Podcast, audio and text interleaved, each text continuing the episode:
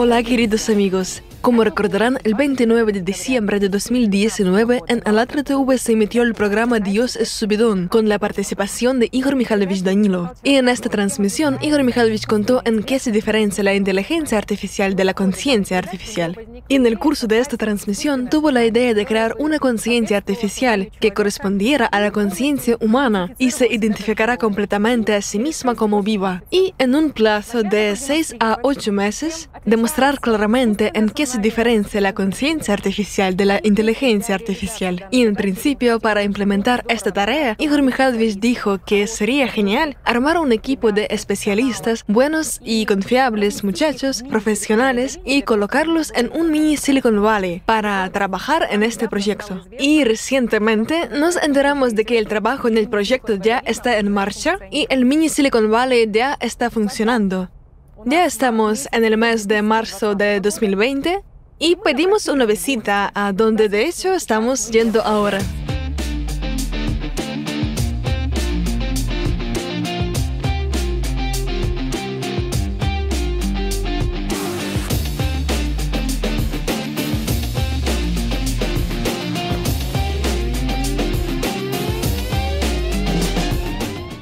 Justo antes, con nuestro equipo de filmación, vimos cómo se hacen las presentaciones de diferentes compañías y corporaciones de este tipo y ya tenemos ciertas expectativas e imaginamos cómo funcionan las cosas en el mismo Silicon Valley que se encuentra en San Francisco. Por lo tanto, en principio, la conciencia dibuja ciertas imágenes que será un estilo industrial o una especie de estilo loft, que será un espacio abierto donde la gente se reúna, un gran número de personas. Digamos que es mucho el trabajo y son muchos los especialistas y en ese sentido es probable que sea más fácil comunicarse entre ellos. Bueno, en general hasta ahora se ve así y como será realmente espero que muy pronto lo veamos con nuestros propios ojos, por lo que estamos muy intrigados, les invitamos a este pequeño viaje con nosotros. Vamos.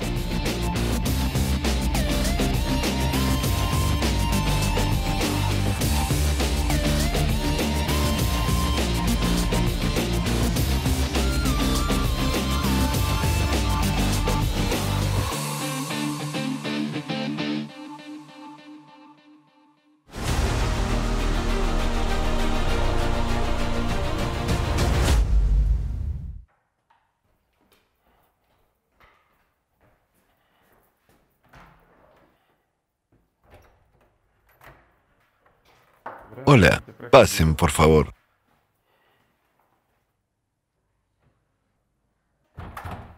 Hola, hola. Hola. ¿Cómo llegasteis? Llegamos bien. Muchas gracias por invitarnos y responder a nuestra petición. Y estamos realmente muy contentos de que la conversación pueda tener lugar y que sea aquí mismo. ¿Cómo podríamos negároslo? Muchas gracias. Deja que me ocupe de ti. Voy a mirar mientras qué tal está todo por aquí. Adelante, Hoy con el equipo de grabación decidimos como quieran.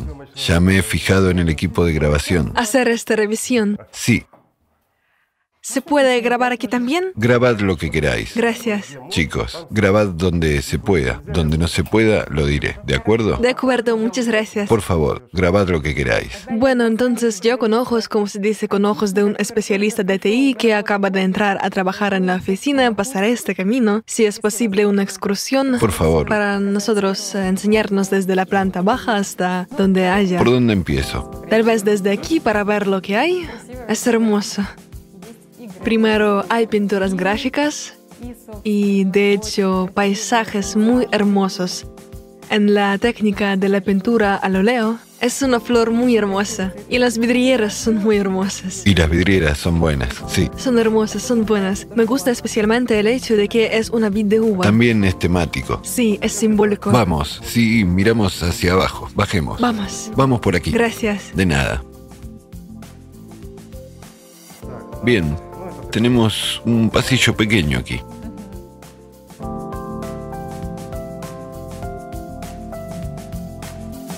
Aquí hay una despensa. Este es el garage, si os interesa. Nos interesa, todo es interesante. ¿Puedo verlo? Sí, Entré con coche. No solemos aparcar aquí. Tenemos un aparcamiento, visteis cuál es. Pero tenía que descargar algo, así que entré por aquí. Es un pequeño garaje. Me he fijado en el aparcamiento porque lo más valioso para un automovilista es un aparcamiento amplio y espacioso, y el garaje es también muy amplio y espacioso. Nuestro aparcamiento es realmente genial, para muchos coches. Así que, te digo, apenas entramos en el garage, es generalmente usado como unidad doméstica. Básicamente, lo que puedo mostrarles aquí. Hermoso, limpio en primer lugar. Genial. Sigamos. Vamos. Aquí ¿A dónde vamos ahora? hay una sala de calderas. Creo que no es algo... La sala de calderas, es solo la sala de calderas. Aquí tenemos una lavandería. Bueno, con las lavadoras. Y aquí hay solo un frigorífico con congelador. Esto es... Genial. Es para el sauna. Hay una sala de descanso. Entrad, por favor. Vaya.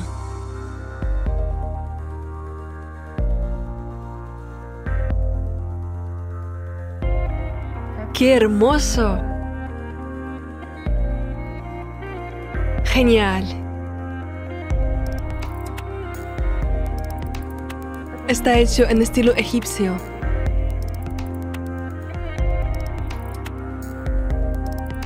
¿Y papiros? Genial.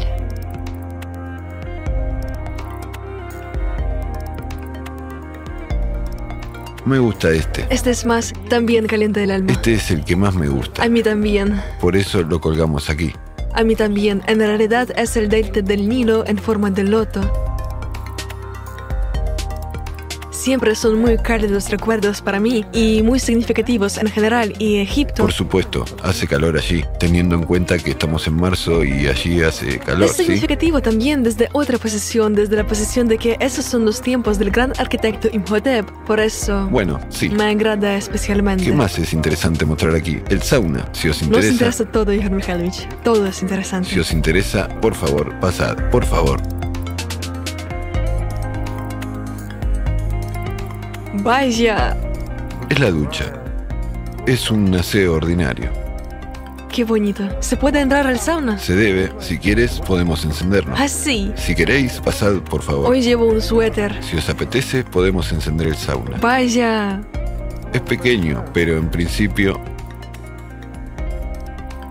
De verdad, Igor Mikhailovich, estoy gratamente sorprendida de que desde el primer piso se entra el sauna para la relajación del equipo, porque... Y también es interesante, ¿sabe? Que, que cuando también íbamos con los chicos vimos las reseñas en internet de cómo está arreglado todo allí y cómo... seguimos.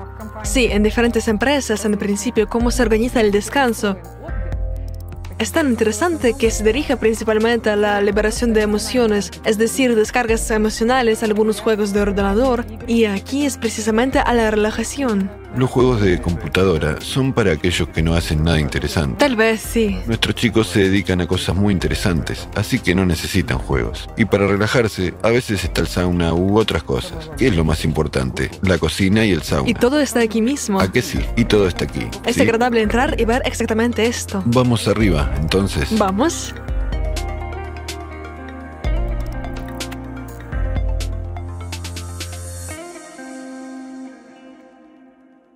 Aquí ya hemos visto. Muy bonito en general. Los techos de varios niveles, la iluminación es genial. Vamos al segundo piso. Vamos.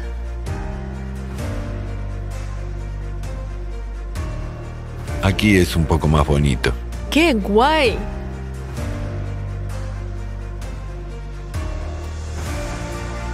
Vaya.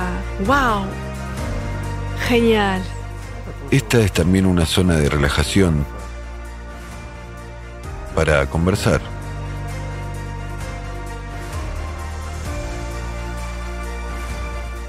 Como se dice, no se puede pasar todo el tiempo en la cocina, ¿correcto? Por eso, un poco... En realidad es algo inesperado, ni siquiera esperaba ver esto en la entrada. Hay tantos espejos y tan hermosos. Este mosaico de espejos, los rombos. Pero aquí también hay algo funcional. Instalamos una máquina para mouse de oxígeno, un cóctel de oxígeno, porque los chicos lo necesitan y, digamos, combinamos lo útil con lo agradable. Bueno, así es la zona de relajación. la música. Es bello. Simplemente estaría mirándolo, al menos describiéndoles a nuestros espectadores también lo que hay aquí. Pues que lo vean si les interesa. Wow, un gramófono. Es más para decoración, aunque funciona. ¡Qué maravilla!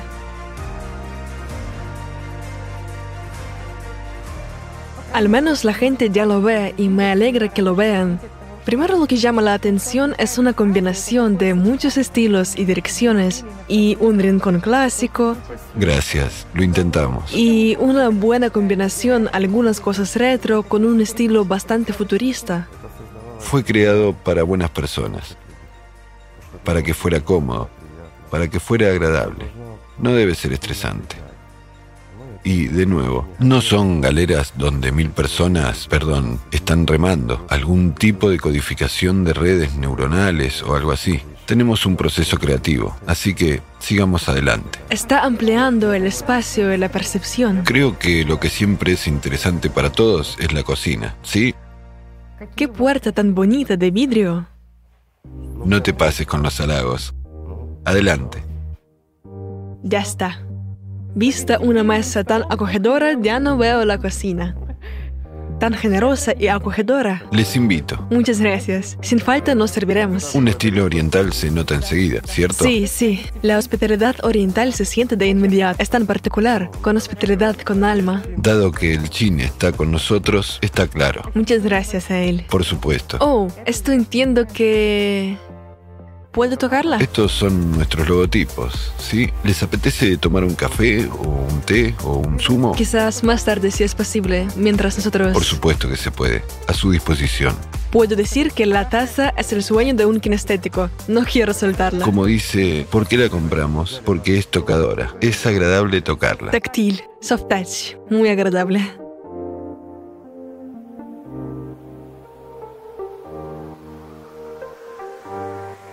Así es en general nuestra cocina. Una máquina de café, todo lo que se necesita. Un microondas. Es una máquina de café, ¿verdad? Sí, Moderna.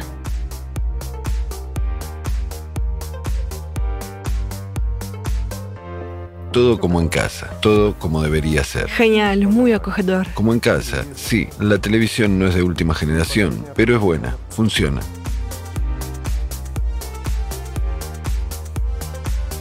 Además, a menudo en la cocina se dedican a otras cosas. Bueno, el pionero es... Bueno, pero lo ponen y ven. Sí, Mientras beben café, hacen algo más. Aunque toman café allí y aquí y beben en el puesto de trabajo, especialistas en ti son especialistas en ti. ¿Qué más? Vamos a dar vueltas. vamos. Aquí está el baño. No sé si os interesa o no. ¿Nos interesa? Ah, ¿sí? ¿El baño también? Sí, muchas compañías precisamente en este punto, en el baño, Por favor, entrad. han perdido su reputación. ¿Por qué? Wow. Porque a menudo la gente se ocupa de la fachada y el interior, aseos, baños, duchas, no siempre las empresas prestan atención a esto. Y aquí es el contrario. Sinceramente hablando, nosotros prestamos atención A todo. a todo. Sí, no solemos.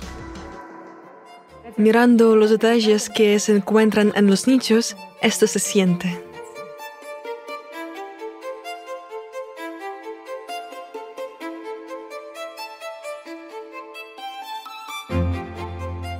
Muy bonito. El búho, el símbolo de sabiduría. Sí, Aquí hay una mujer con panteras domadas. Muy bonito. Sorprende que es de color negro. Quiero señalar que la fragancia es como en una tienda de perfumes cara, en una perfumería cara. el chin también es responsable de esto. Oh, sí. En general es muy bonito. Está empapado de oriente, aunque hay poco de oriente, pero está empapado. En realidad es... ¿Qué te parece el espejo negro? A ver, no me di cuenta de inmediato. Espera, enciendo la luz. Sí. ¿Ves? Muy bonito. Primero es un ambiente de alguna ingravidez, como si no hubiese nada, pero se pueden ver detalles muy hermosos, elegantes. Por lo visto son caros. Es muy hermoso, increíblemente hermoso. ¿Seguimos? Sí, vamos. Bueno, nos hemos jactado del baño. ¿Quién lo podría imaginar? ¿Quién lo imaginaría? Realmente bonito, muy bonito el baño. Una parte esencial de nuestra existencia. Es importante, Igor Mikhailovich. Sí. Las orquídeas.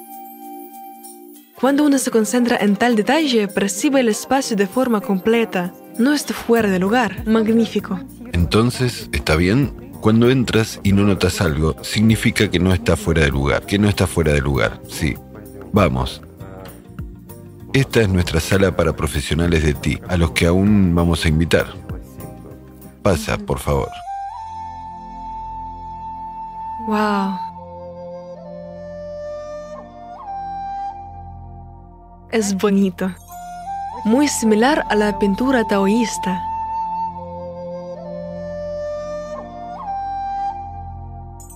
Muy bien hecho en términos de espacio y la perspectiva aérea y en todas partes hay un ambiente armonioso, muy relajante. Porque la gente trabajará aquí, por lo tanto... Sí.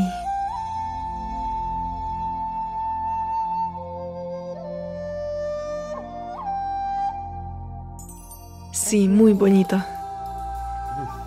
Hay tres mesas de trabajo para los chicos.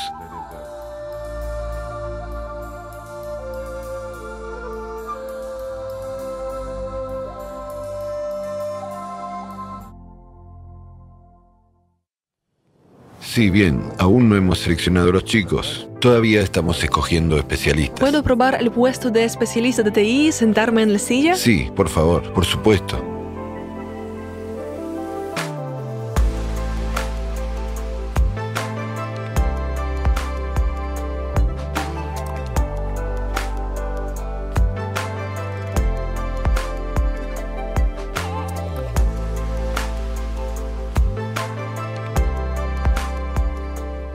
Esto es para subir o bajar, y eso es para respaldarse.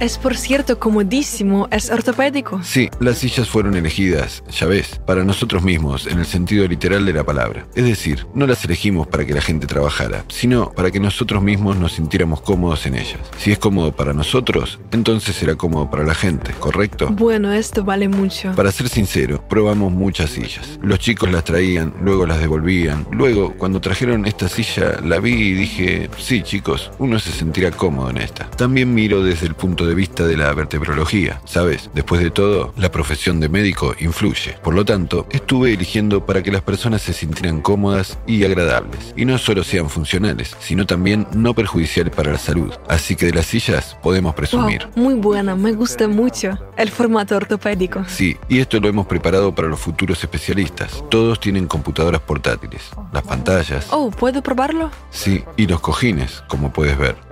¿Un cojín y un antifaz para dormir? También con estos... con los ositos. Es un poco de humor, claro. No molestar. Contra Aildel. Una persona debe descansar. Presta atención. Aquí hay una pantalla, un cojín y un antifaz para los ojos, para dormir. Y en otras mesas no hay. ¿Sabes por qué? ¿Por qué? Porque aquí hay dos pantallas y aquí hay solo una. Aquí se supone que la persona tendrá responsabilidades funcionales que darán tiempo libre para dormir. Y allí, en el caso de cansarse, puedes acostarte. Pero, lo siento, tienes que trabajar. Bromeo, por supuesto. Es decir, en principio tomé un puesto correcto para mí. Correcto, absolutamente correcto. Con la posibilidad de relajarse. Sabes, la intuición femenina no falla, ¿verdad? Sí. También es muy interesante esta exposición. Me recuerda incluso a alguna... no sé. Dime, dime. ¿Qué puedes decir de ella? Tal vez... La asociación. Primera asociación. Te hace pensar en el sentido de la vida. Lo primero es que es como una escalera de la vida. Absolutamente correcto. Es decir, todos corren. La primera impresión que se percibe, la primera al instante, por así decirlo, siempre es correcta. Significado de esta exposición es, cuando una persona se esfuerza subiendo por una escalera, se esfuerza por algo, y luego se sienta y piensa, ¿para qué corrió allí y por qué tenía prisa? Y la escalera ya ha terminado. ¿Ves? Estaba corriendo, con prisa, y ha llegado. Sí. Y ahí ya está pensando en el sentido de la existencia, en esa espiral del tiempo.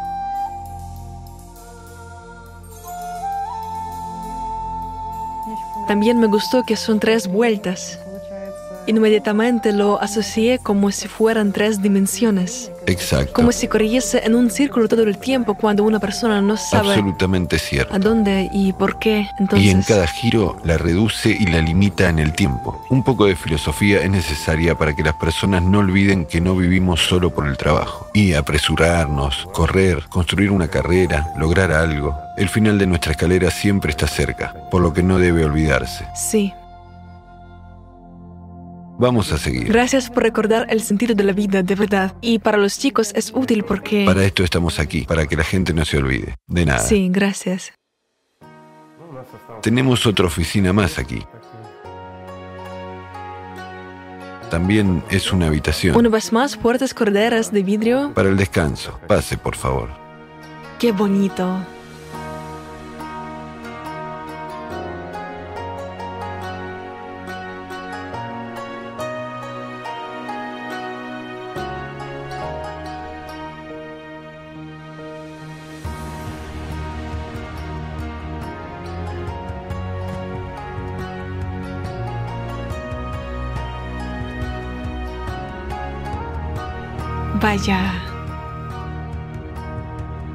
Esta es también una sala de descanso. Cine en casa. A veces vemos lo que es necesario en la pantalla grande. Lo del trabajo. Se puede discutir algún tema juntos. Bueno, tal. Es muy bueno. De primera se ve que el equipo es bueno. La parte técnica. Y en general es muy interesante. No lo puedo detallar de inmediato ahora, pero hay una sensación aquí. No sé. Es un espacio tan armonioso, parece que no ves los detalles, pero entiendes que de alguna manera es muy integral. Y con la visión periférica estos detalles se captan. ¿Cómo que no ves los detalles? Mira, ¿qué te dice esta bailarina que no viste al 100 cuando entraste? No la vi de inmediato, es verdad. Nadie la ve cuando entra.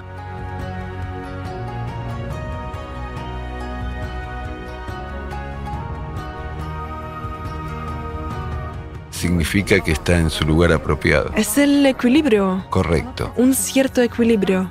Por cierto, se siente en el espacio una sensación de armonía y equilibrio. También una estatuilla. De nuevo, este baile tan... Y la armonía. La armonía, sí, armonía. ¿Y el Luboutin te dice algo?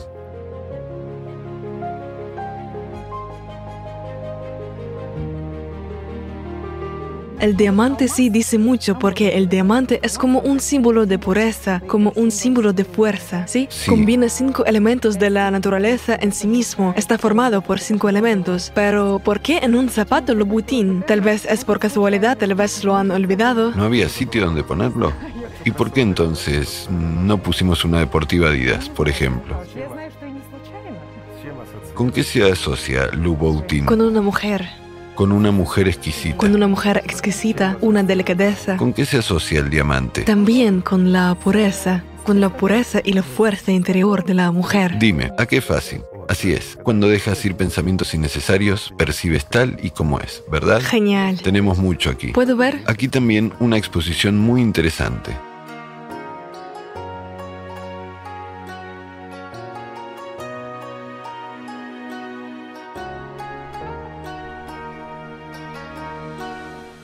Me pregunto qué me dirás. Bueno, no es nada interesante contigo, creo que lo vas a adivinar rápidamente. Pero para nuestros amigos, Con los lotos es totalmente... Oh, incluso miré hacia arriba y vi que allí también hay lotos.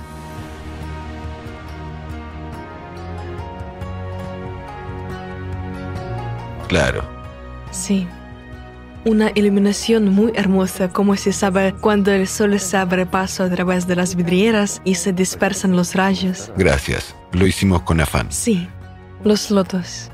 Bueno, aquí tenemos un loto con un diamante, pero el color por alguna razón... Inesperado. Sí,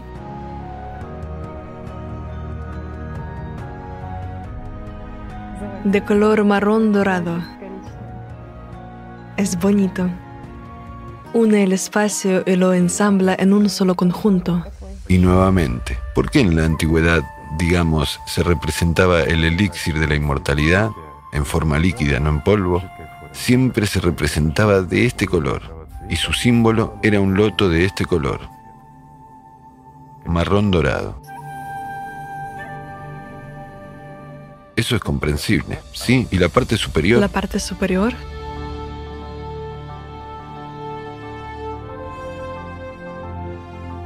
la glándula pineal. No resulta interesante hablar contigo. Sí, lo adiviné. Por supuesto. Me pregunto cómo nuestros amigos. También tenía otra versión. ¿Cuál? Las piñas de Sumeria, de bajorreliefes sumerios. ¿Y cuál es la diferencia? Bueno. Lo mismo. Bueno, sí. No es nada interesante hablar contigo. Sabes mucho de lo que la gente no sabe. ¿Puedo mirar allí? Claro, mirad donde queráis, si habéis venido para esto. Es algo especial, ¿sabe? Porque es, tan, es un espacio equilibrado y por dentro surgen los sentimientos y las sensaciones muy agradables cuando estás aquí, quieres estar aquí. Esta es una habitación de descanso, para relajarse, para conversar. Es decir, donde una persona tiene que relajarse un poco. Y aquí también de verdad es muy bonito. La vidriera en forma de lago con lotos y la gacela. Esta es generalmente una sala de lotos. Sí. Como veis, sala de descanso, de relajación. La gacela cantada por los poetas de Oriente como un símbolo del alma el principio espiritual en una persona. En principio, aquí no hay nada innecesario. Incluso si miramos esta exposición, tú entenderás lo que significa. Y para la persona común no estará del todo claro.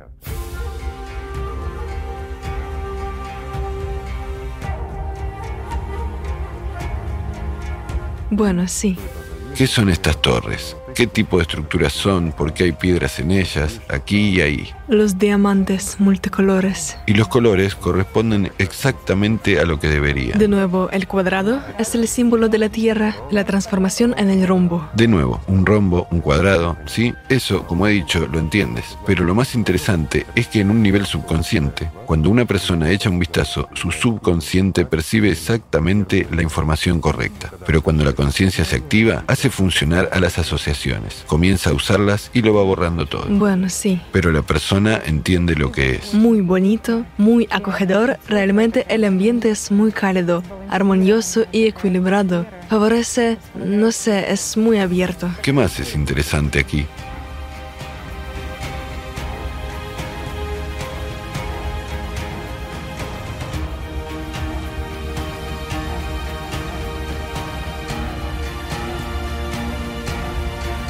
Nombre de empresa. Por supuesto, correcto. Ya lo noté una vez en el garaje, lo noté con mirada observadora en la cocina, en las tazas y aquí también, por supuesto. Ya ves, qué observadora eres. ¿Vamos a seguir adelante? Vamos.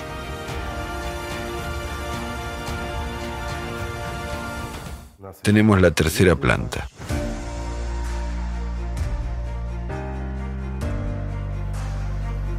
Qué bonito. Estas lámparas en forma de leanas bajando. Tan hermosas, muy bonitas. Bueno, sí, es hermoso, es bonito. Aquí estoy de acuerdo. Ni siquiera lo discuto. A mí también me gusta. Es una combinación de todos los estilos. Directamente en este rincón verde. Maravilloso. El de la pureza de color blanco como la nieve y la floración es justo. Sí, bien, vamos en orden. Vamos. Vamos a esta habitación. Pasad, por favor. Wow.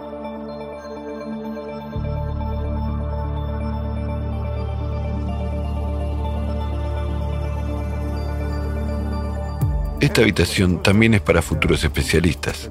Tenemos la intención de invitar a seis personas más. Hemos equipado un lugar para ellos. Ya veis, todo está aquí. Aún no lo hemos conectado. Ya conozco los antefaces para dormir. Y aquí también hay una persona con responsabilidades funcionales, por así decirlo, con un ordenador. Para mí es una situación ya conocida. Sí. Porque es solo uno. Puedo decir que ya me llamó la atención que en el piso bajo está el mismo cuadro colgado en el despacho de las computadoras de los chicos. Bueno, sí. Y aquí también que está escrito XP Energy.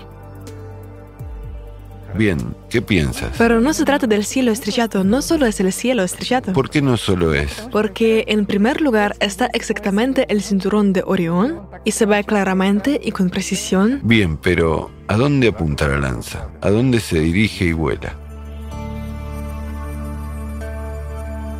Probablemente Fíjate en las estrellas. Oh, lo entiendo. Constelación de Acuario. De Acuario, sí. Curioso. Esta es exactamente la era que ha llegado. La del progreso tecnocrático. Absolutamente correcto. Bueno, sí, es la transición de la constelación Pisces a la de Acuario. lo que- Vivimos en tiempos de transición. 12.000 años han terminado y 12.000 años han comenzado. Y el tiempo de transición es el tiempo de la era de Acuario, Fantástico. del próximo milenio. Para mí, esta era como se habló en la transmisión Conciencia y Personalidad sobre el hecho de que llegará un periodo en el que lo negro se separará de lo blanco. Se habló sobre la era de Acuario que Ya no habrá lo gris. sí va a separarse lo muerto de lo vivo. Todo será, sí. Lo que es interesante es que resulta que la lanza hace un viaje desde la constelación de Orión a la constelación De Acuario. de Acuario. Es interesante, Esto se lo dejaremos a nuestros amigos, ¿sí? Que piensen qué y por qué. es profundo.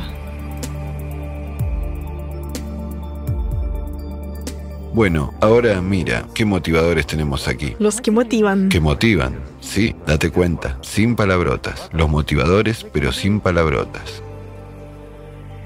Si quieres que el mundo cambie, cámbialo tú mismo. ¿No es cierto? Eso es cierto, absolutamente. Es la verdad, sí. Comienza de ti mismo. Genial.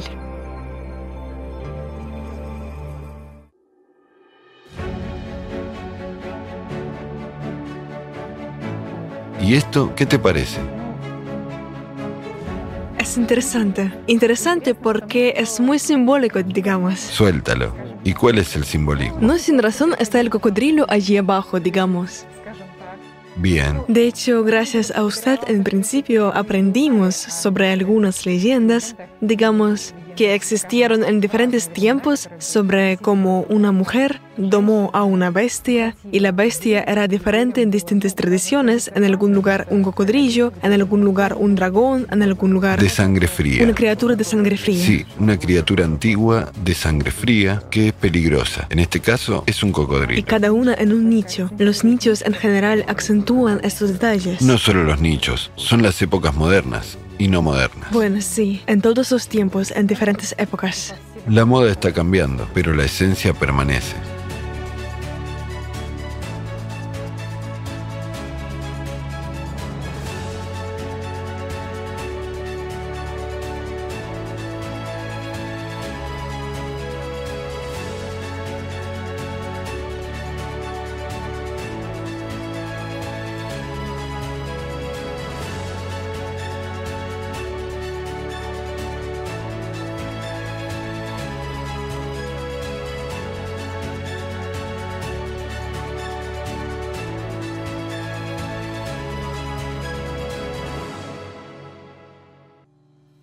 También saben que me he fijado que hay muchas donde estuvimos, hubo el zapato femenino y aquí hay muchas mujeres y el hecho de que hay muchísimo del principio femenino creador.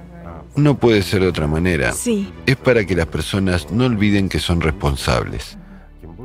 Más en tecnologías de información, más aún en lo que hacemos aquí. Las personas deben entender que son responsables del futuro. Y una mujer siempre se asocia con la madre, con la hija, con la amada. Y eso es algo de lo que eres responsable. Y te hace más disciplinado. Digamos que te hace más vivo y mejor. Así que no se debe olvidar. ¿Qué te parece esta asociación?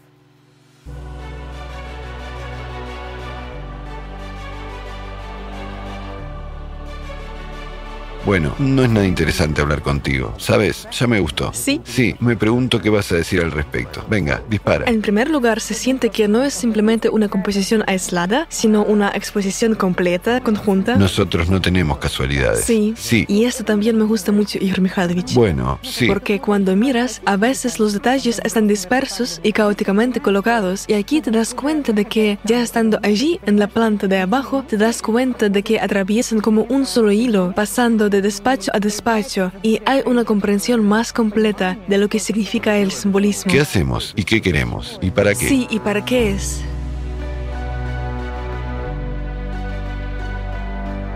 Enseguida. Allí un sentimiento de libertad. En general, como volar a través de algún portal en libertad y más allá de los límites, y algo extraespacial. Y es interesante que sea la mujer la que lanza estas aves, que a través del portal se liberan, digamos. ¿Correcto?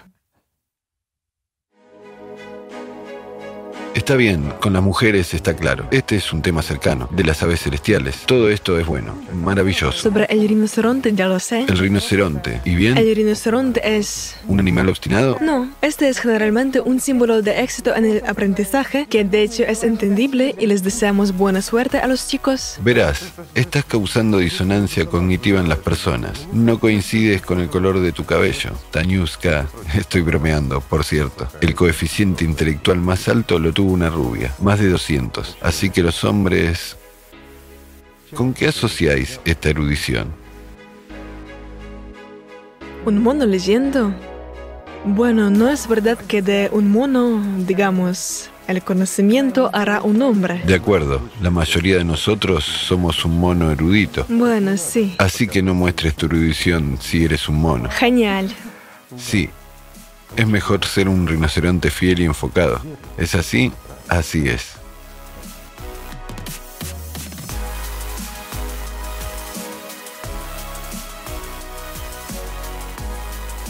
Genial. Cuando apagas la luz, especialmente lo colgamos, los chicos pueden relajarse aquí. Les ponemos los cojines. El cielo con estrellas brilla, lo hicimos como para los niños. Si lo notaste, incluso copiamos y pegamos esto. Tiene que haber una sensación Sí. de armonía. Tiene que ser algo nativo, cercano a la infancia. Algo así tiene que haber. Entonces, todo se tomará con más seriedad. Esta primacía estimula para algo más grande, para el bien, para lo bueno, para que una persona no olvide que por sobre todo es buena, que no es un animal, ni un mono que ha leído muchos libros y supuestamente entiende algo, sino que en primer lugar es un ser humano. Bueno, sigamos adelante. También me gusta que esto es como la infancia. Sin embargo, este es un periodo en el que realmente no hay límites, no hay estereotipos, lo puedes hacer todo y te parece que tú eres capaz de Es todo. en la infancia cuando una persona siente que tiene una vida Y por el delante. crecimiento es posible por todo el equipo. Absolutamente correcto. No es una medida de crecimiento, sino una medida del crecimiento del equipo. Juntos podemos más y más arriba. Sí. Aquí tenemos el cuarto piso. La escalera. Es bonito, pero lo siento. Nuestro servicio de seguridad prohíbe a los extraños entrar allí. Entiendo. Allí hay equipos técnicos. Digamos que no hay cosas tan bonitas. Bueno, ¿veis? También todo está bien, pero no se puede subir allí. De acuerdo. Lo siento, pero no se puede. Como vosotros ya... Igor Mikhailovich, usted ya nos ha abierto y enseñado mucho y entendemos Como que... vosotros ya habéis empezado a mirar los baños, entonces os enseñamos otro más. No somos codiciosos. ¡Wow!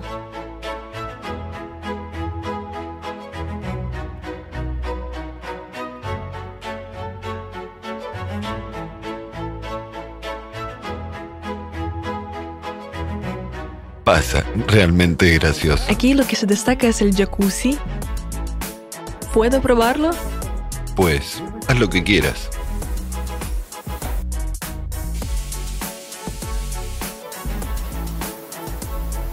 Genial. Aquí también me gustaría mostrar esculturas femeninas de formas pequeñas, muy hermoso, muy elegante, muy bonito.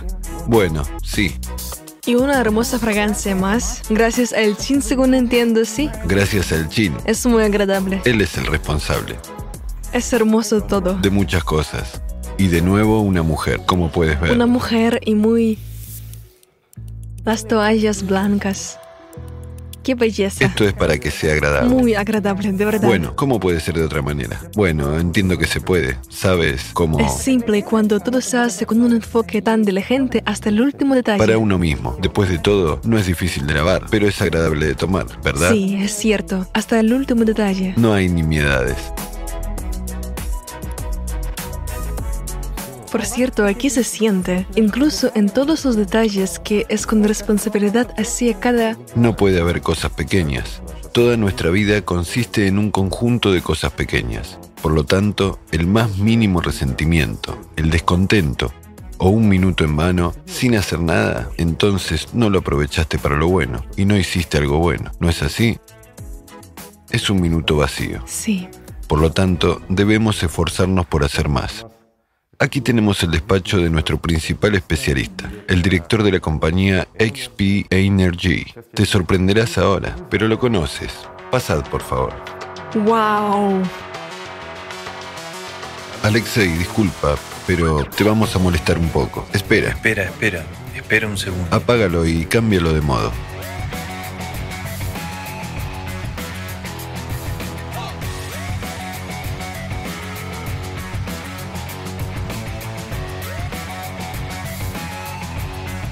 Para. Por aquí. Filma desde aquí. Disculpad, esto...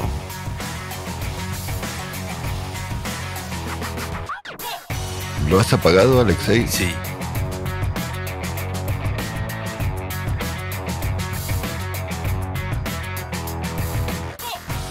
Eso es. Y ahora puedes filmar, por favor. Lo siento, pero... ¡Qué guay! Y Alexei y lo que está en el podio. hola, Hola. hola. Hola. Wow, wow, wow. De hecho, ni siquiera sé si existen palabras para describir lo que veo, porque nunca he visto nada como esto. He visto muchos videos y nunca pensé que podría existir algo así. ¿Y cómo se llama este monstruo? ¿Y qué clase de máquina del futuro es esta? Esta no es una máquina del futuro. De hecho, hace mucho tiempo que existen. Son muy convenientes y funcionales, precisamente para un especialista. Porque lo que nuestros muchachos están haciendo toma mucho de su tiempo. Por lo tanto, debe ser funcional, no debe sobrecargar, debe haber un ambiente apropiado y de hecho, un especialista debe de sentirse relajado y digamos, disfrutar del trabajo. En primer lugar, explicaré por qué.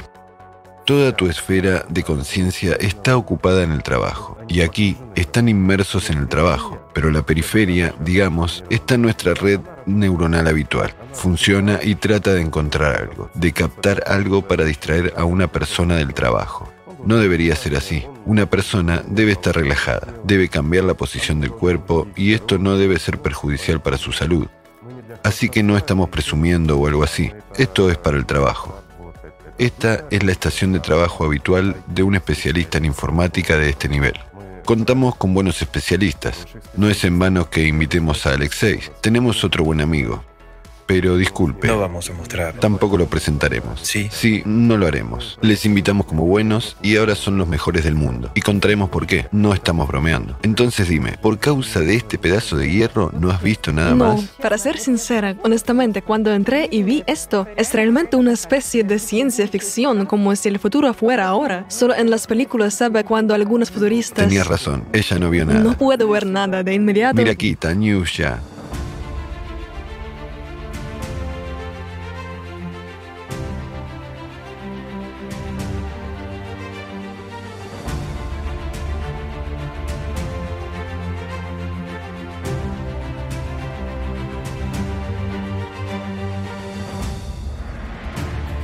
Esto es lo que hay aquí. Aquí está, ¿lo ves? Y aquí está. Y Alexei lo tiene. Hicimos especialmente camisetas para mostrar.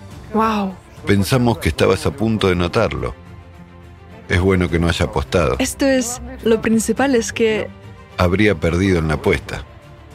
Hablando de mí, no me atraería este pedazo de hierro. Esto es lo que me atraería. Atrae a todos, Igor Mikhailovich. Esta es la lanza del destino. Sí. Y esto es un pedazo de hierro.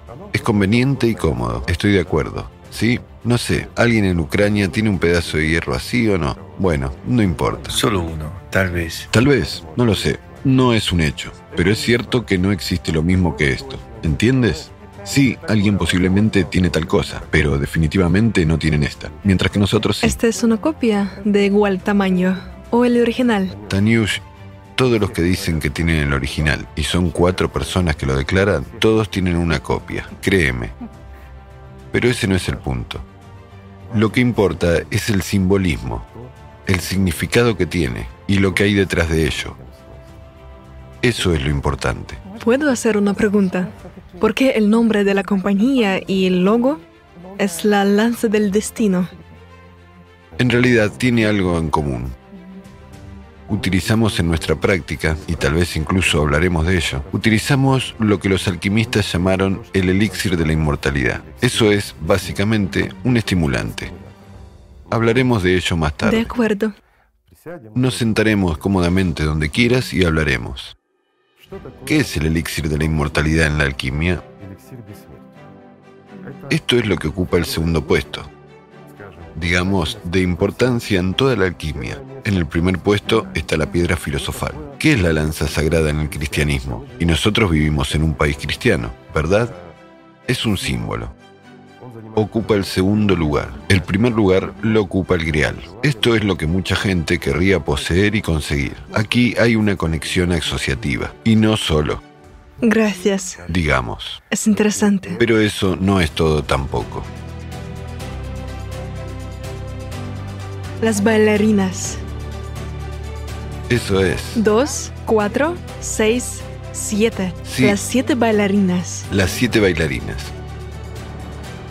Una bailarina, disculpa, una bailarina es generalmente un símbolo de alto arte y la cima del logro, digamos, de la existencia humana, que se representa en el movimiento del cuerpo, ¿correcto? Sí. Es decir, cuando una persona a través de movimientos expresa lo que siente, lo que entiende. Bueno, aquí Las siete maestras del arte superior que han logrado la maestría sí, de nivel más alto. Este es el lenguaje del cuerpo que habla sobre el contenido interno. Esto es la filosofía, no es para todos, pero tú y yo lo entendemos. Genial.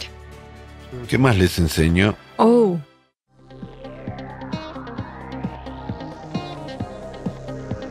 Supongo que es una madriguera de conejos, ¿sí? Bueno, ya está. ¿Sí? Kind of. Bueno, ya está. La madriguera del conejo. Y aquí yo habría ganado. Tú ganaste con el otro. Aquí gané yo. Uno, uno. Yo te 1 a 1. Sí. No es una simple liebre. Simplemente, mis amigos, antes, como supimos que nuestros amigos iban a venir a ver cosas aquí, incluso quitamos un poco el polvo, lo admitimos. Y hemos hablado con Alexei sobre qué será lo que notarán y a qué prestarán atención. Alexei dijo con seguridad que Tatiana vendrá, lo primero que le va a impresionar es nuestro pedazo de hierro. Yo digo, ¿qué hay de interesante en una chatarra?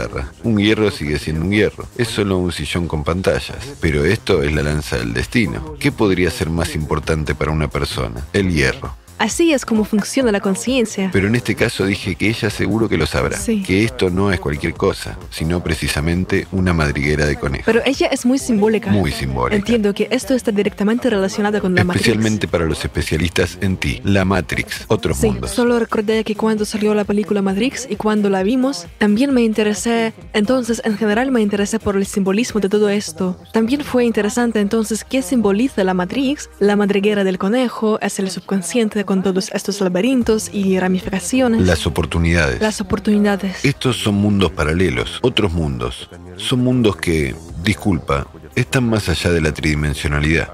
Y como estamos trabajando, también con incluida programación multidimensional, hablaremos con más detalle, pero el trabajo se efectúa más allá incluso de la tridimensionalidad. Suena fantástico, pero es verdad. Por lo tanto, es muy simbólico. Pero también hay dos puntos. El primero es que antes yo sabía que es un conejo o una liebre con que está asociado y a menudo en el arte cristiano, junto a la Virgen María, había una liebre blanca como un símbolo de la victoria sobre los deseos, sobre la carne. Y la versión de cómo se representaba en la antigua China, no entendía. ¿Era una liebre que hacía en la estupa? El elixir de la inmortalidad. Y usted ha dicho ahora, cuando hablamos sobre la danza del destino, sobre la alquimia, la bebida de la inmortalidad y la piedra filosofal, es muy interesante. Pero también es interesante que resulta que esta composición de arriba no sé la respuesta ahora, pero tengo incluso dos versiones respecto a esta composición superior, que está coronada con un loto. Porque dado que los chicos están trabajando en la creación de una conciencia artificial y que el prototipo de la conciencia artificial es la conciencia humana, recordé como en el programa Conciencia y Personalidad de Inevitablemente Muerto a Eternamente Vivo, usted dijo que es imposible estudiar la conciencia estando dentro de la conciencia, es decir, en su plano, que no se dejaría estudiar y que van a ver los fenómenos irracionales y cualquier cosa. Y tal vez Solo siendo un observador fuera del sistema, fuera de estas dimensiones, es decir, fuera del plano de la conciencia, es posible comprender y estudiar cómo funciona. U otra opción. Si pasarás por todos estos laberintos del sistema y todas estas ramificaciones, pasarás por todas estas seis dimensiones del sistema, entonces alcanzarás, se te abrirá el límite extremo del loto.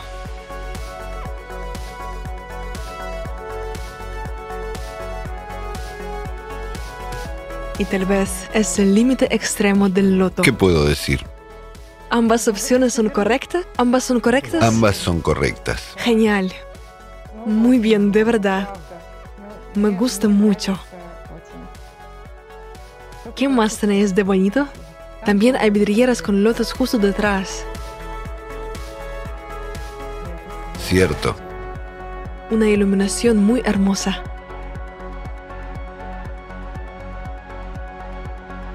¿Puedo sentarme? Me siento ya en todas partes. Siéntate, por supuesto. Gracias. Todo es para vosotros. Bonito sillón blanco. ¿Cómo no me voy a sentar? Cómodamente. Es muy cómodo para sentarse en la recepción del jefe. Y de nuevo, no es un simple sillón, sino un sillón simbólicamente blanco. Sí, se combina muy bien. Y no solo se combina. Y no solo se combina con el podio. Por supuesto, pero también es un detalle. Blanco, sí. Femenino también. Puedes sentarte también en el sillón del director. Cada especialista de TI, o ni siquiera un especialista de TI, cada, digamos, subordinado, sueña con aparecer por el otro lado, es decir... ¿De la mesa? Sí. Sentarse, No, solo en este lado del director, sino también allí. Sentarse en el cómodo sillón del director. Por favor. Genial. Así... Ven a sentarte. Inmediatamente se nota que es el cocodrilo. Tal vez es una continuación de la historia como un trofeo del principio animal domesticado. Y ahí hay un cocodrilo. Y aquí hay un cocodrilo, como puedes ver. Sí. Así que, en general, ya sabes, como líder debe causar algún tipo de alerta. ¿Lo entiendes? Yo me sentaré aquí, con tu permiso. Así. Bien. Estaré en tu recepción. Y yo observaré. Sí, tú ya te has sentado bastante.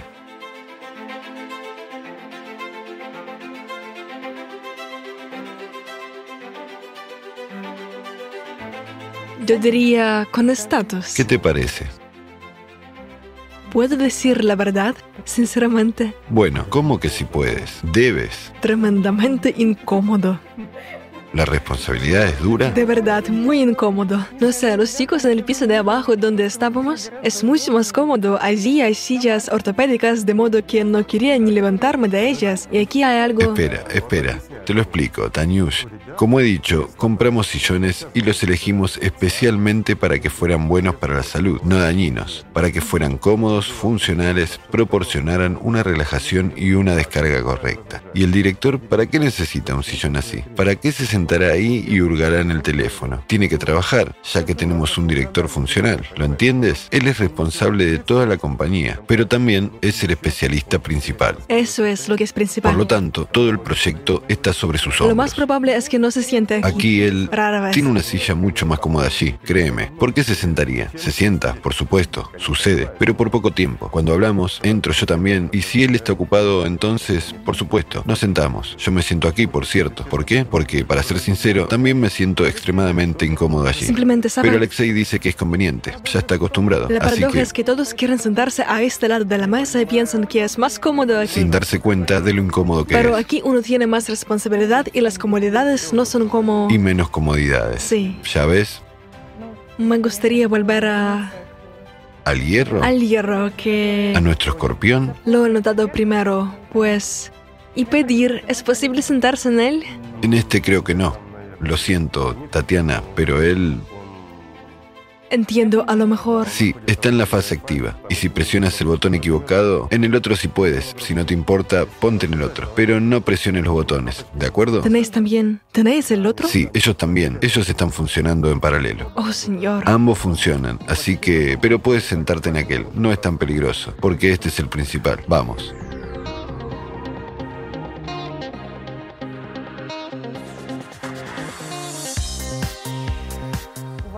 ¿Sabe usted? El grado de sorpresa crece de un despacho a otro. No estamos para sorprender, sino para trabajar. ¡Wow!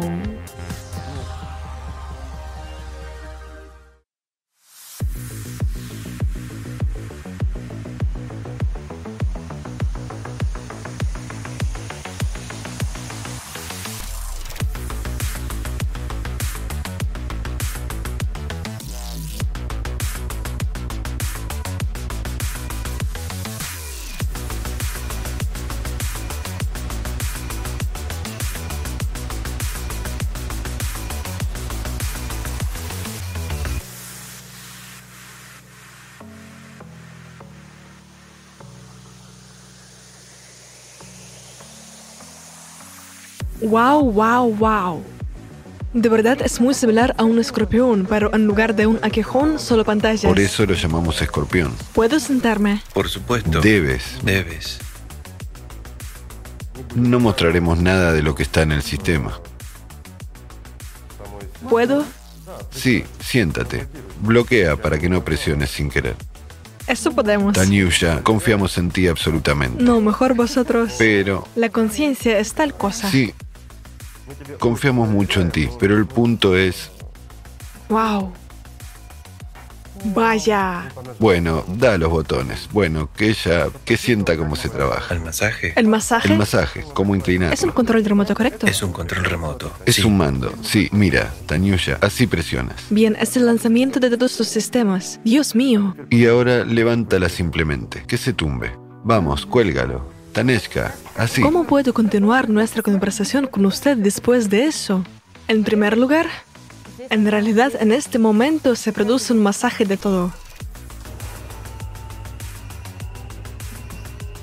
Creo que ahora estoy volando hacia el futuro. Vaya, es una teletransportación a través de... ¡Wow! ¿Te sientes cómoda? Muy cómoda, increíble. Es para eso. En realidad sirve. Vaya, Para que la circulación sanguínea funcione correctamente. ¿Ves?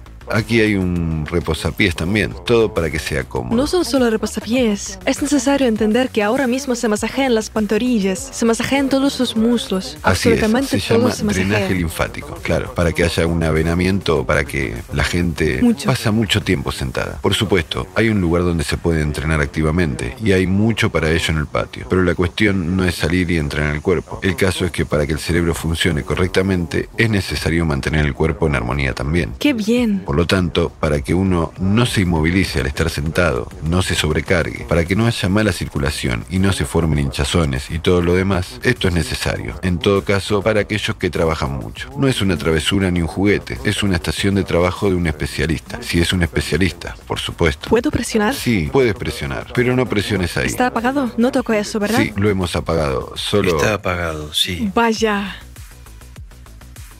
Una inmersión total. En general, esto es lo que describía usted sobre la visión periférica, que está completamente en todas partes, en toda la periferia. Dios mío, es muy agradable.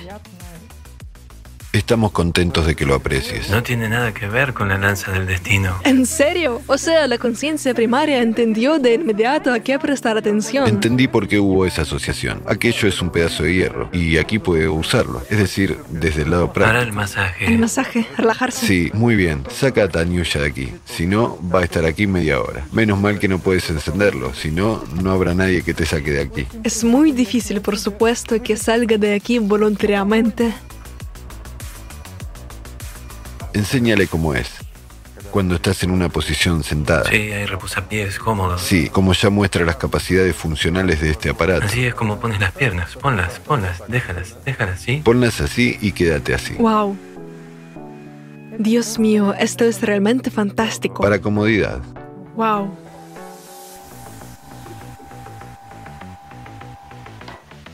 Pero quiero decirte, todavía no es lo que debería ser. Tienes que levantarte e ir por el café. Tú lo puedes imaginar y después lo llaman tecnología inteligente. Igor Mikhailovich, cuando era pequeña, veía películas sobre el futuro. ¿Sabes qué te diré? Me parecía un futuro lejano, pero definitivamente no imaginaba que alguna vez me sentará en algo similar. Tanyush, continuando con la discusión con Alexei, él ganó en la apuesta de qué te gustaría. Pero lo que quiero decir, poseyendo la lanza del destino, el café te lo traerán. Y ni siquiera tienes que sentarte en este sillón, otros se sentarán. ¿Lo entiendes? Esa es la diferencia. Bueno, sí. Es por eso que todos la quieren obtener. Me he pasado con halagos, mis amigos. A pesar de que su coeficiente intelectual sobresalga de lo normal, aunque sea la rubia, como habéis visto, pero hizo elección equivocada. Bueno, es así. Ha sido la trampa de la conciencia primaria, la comodidad, su confort. Exactamente. En lugar de elegir lo que es todo, ¿verdad? Está bien, era una broma. Así, a menudo, dejándonos llevar en el aquí y ahora, olvidamos, lamentablemente. Sal, Dejar que salga. suéltala, es cómodo, estoy de acuerdo. Es bonito. Ahora al menos se puede ver toda la habitación desde esta perspectiva, lo que hay aquí, y compartir, contarles a los chicos lo que hay aquí. Vamos a probar tu coeficiente intelectual más. ¿Con qué asocias esta composición?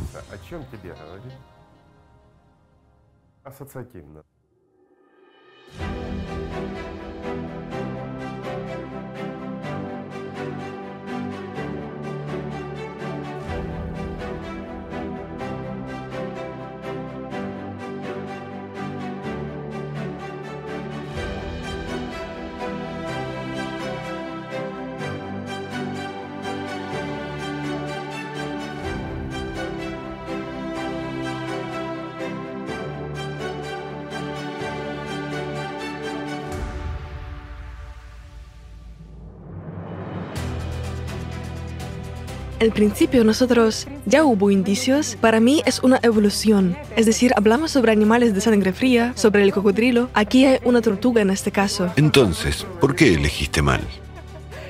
Ya, Ya, creo que el nivel más bajo predominó, sí. todo lo que dice es correcto, excepto La uno. evolución de los animales de sangre fría al arte superior. Muy bonito. Sí, es una composición interesante.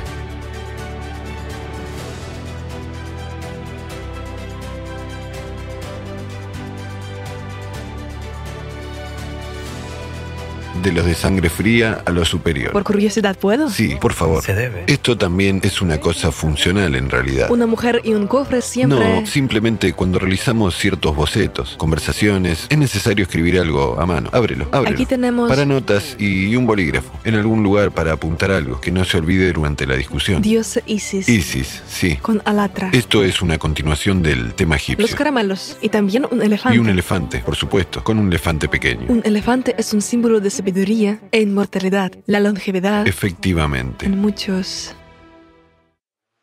Me gustaría otra vez mostrar los cojines más de cerca, Sí, así. Vale, sí. algo así, Por lo tanto, la publicidad de la compañía, sí, la publicidad de la compañía. como un miembro del equipo. Genial. Súper. Bromas aparte. Muy bien. Bueno, vamos a hablar si hay preguntas Sí, sí, porque hay preguntas y la básica es... o estáis satisfechos. Estamos muy satisfechos. De verdad, la oficina nos gustó mucho. Entonces, ¿eso es todo? ¿Tomamos café y nos despedimos? No, no, no, ¿cómo puede ser, Igor Mikhailovich? ¿Cómo es? Tenemos una pregunta más importante con la que venimos, tanto de parte de los espectadores como la nuestra personal. Entonces vamos a conversar. Muchas gracias. ¿Dónde queréis?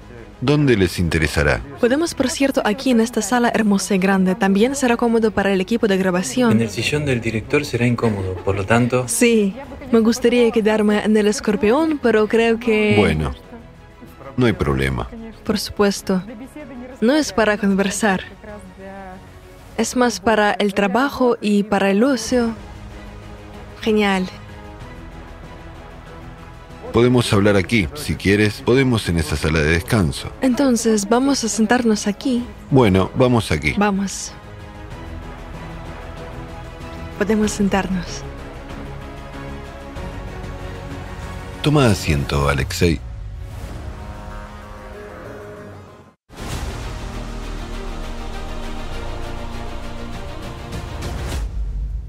En primer lugar, me gustaría agradecerle por este recorrido por la oficina. Por supuesto, la oficina es increíblemente hermosa.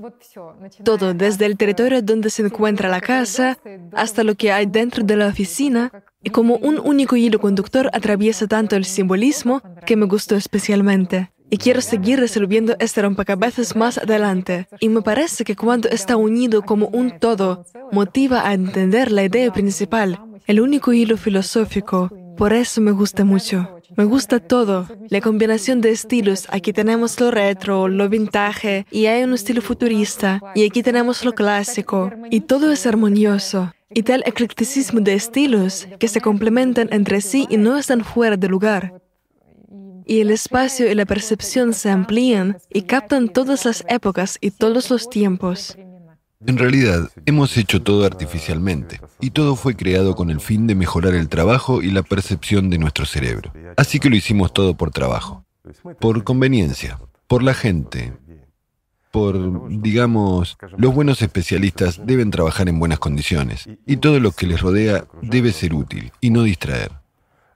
Por supuesto, podríamos haber puesto algunas máquinas de juegos, billares o algo así, Y se siente mucho que... pero eso no es para especialistas de este nivel. Lo siento, pero es verdad. Se siente que en realidad todo se hace con cuidado para lo más importante, para una persona en primer lugar, para la gente, Como para ti mismo. para ti mismo, sí. ¿Harías algo malo para ti mismo? Ahí es donde comienza. Sería genial si todos hicieran... Por eso nos dimos la oportunidad de hacerlo por nosotros mismos. Lo controlamos un poco, para que no se perdiera el sentido, para que no solo fuera conveniente, sino también agradable, y para que la periferia no fuera una distracción, para que el significado del espacio circundante llevara al punto de que un humano siga siendo humano, y no se olvide de lo más importante. Ese es el punto. Genial. Esto es un recordatorio a cada paso de lo más importante y valioso. Este es el más importante. No es para presumir. No tenemos a nadie con quien presumir. Si no hubieras venido, nadie habría visto esto. Bueno, sí. Bueno, la gente lo habría visto más tarde, porque en realidad queríamos dar este lugar junto con el equipo a nuestro movimiento de voluntarios para el proyecto Sociedad Creativa, después de que cerráramos el proyecto con la conciencia artificial. Genial. Los chicos dejaron compañías serias, buenas posiciones, han trabajado un poco aquí y se dieron cuenta que no quieren volver. Y no quieren volver, no porque sea tan bueno aquí, sino porque trabajan en proyectos muy interesantes y han encontrado algo mucho más interesante que allí. Es por eso que utilizarán este lugar por un tiempo, porque decidieron, bueno, todo esto tiene que ser mantenido, ¿verdad? Sí, sí, por supuesto. Y los chicos son los de los buenos. Son unos malcriados, digamos. Ganaron un buen dinero y quieren seguir viviendo de la misma manera. ¿Es eso cierto? Después de todo, no los mantendremos solo por satisfacer su curiosidad, ¿verdad? Así que decidieron crear una compañía, XP Energy. Aunque XP Energy fue creada para algo más, creamos XP Energy para que hubiera un lugar para mostrar esta conciencia artificial más tarde. Por lo tanto, debe haber un representante. Queríamos... En una conferencia Sí, mostrarlo en algún lugar. Y alguien tiene que representarlo. Por ejemplo, no podemos presentar una conciencia artificial de ese mismo movimiento internacional. ¿Cómo es eso? El movimiento internacional de voluntarios que se ocupa de muchas cosas buenas, proyectos creativos, como la sociedad creativa, etc. Y de repente, por alguna razón desconocida, exhibe la conciencia artificial. No es nada serio. Así que decidimos exhibirla desde la compañía. Así es como empezó. Pero ¿cómo hay una compañía y cómo tenemos todo? Tanto la aspiración como el deseo de los chicos de trabajar en esta dirección, especialmente que No sé cómo se distribuye la información tan rápidamente, para ser honesto, porque si hablamos de ello, pero en realidad poca gente sabía dónde estamos, en qué trabajamos, a qué niveles y lo más importante, qué equipo usamos y qué hacemos, y con qué oportunidades. Pero nuestros amigos del grupo cerrado Alatra Science ya nos han mandado muchas solicitudes pidiéndonos que consideremos la posibilidad de ayudarles. Y las preguntas son muy interesantes. Digamos, desde la astrofísica, son globales y serias. De nuevo, todas estas preguntas son voluntarias. Es decir, establecen tareas y piden ayuda, si es posible. El equipo lo permite, por supuesto. Hay oportunidades, pero toman mucho tiempo. Si tomamos los proyectos más interesantes, incluso con nuestras capacidades, tomará mucho tiempo. Y de nuevo, incluso lo que nos enviaron para considerar material. Material ordinario, pero con otras funcionalidades. Digamos, cómo modelarlo correctamente, las cosas moleculares. También es interesante. ¿Por qué? Porque tener un material que no se ensucia y, digamos, no se quema, y al mismo tiempo tiene la ventaja de adquirir otras características si es necesario, y esto lo necesitan en su trabajo científico, digamos, es también interesante. Tentador. Pensé, tener un traje de pesca que no se quema en el fuego y cuando hace frío estás caliente y cuando hace calor estás fresco. Algo tan universal es interesante.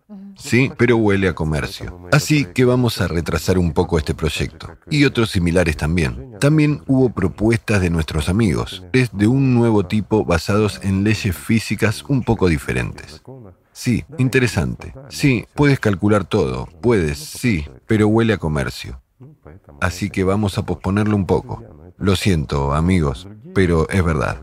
Pero en las otras áreas despertaron un interés en los chicos porque son proyectos globales, interesantes y muy serios. Pero también han decidido involucrarse un poco en los negocios. Y entonces, ¿en qué nos han hallado? En el problema del centro de coordinación.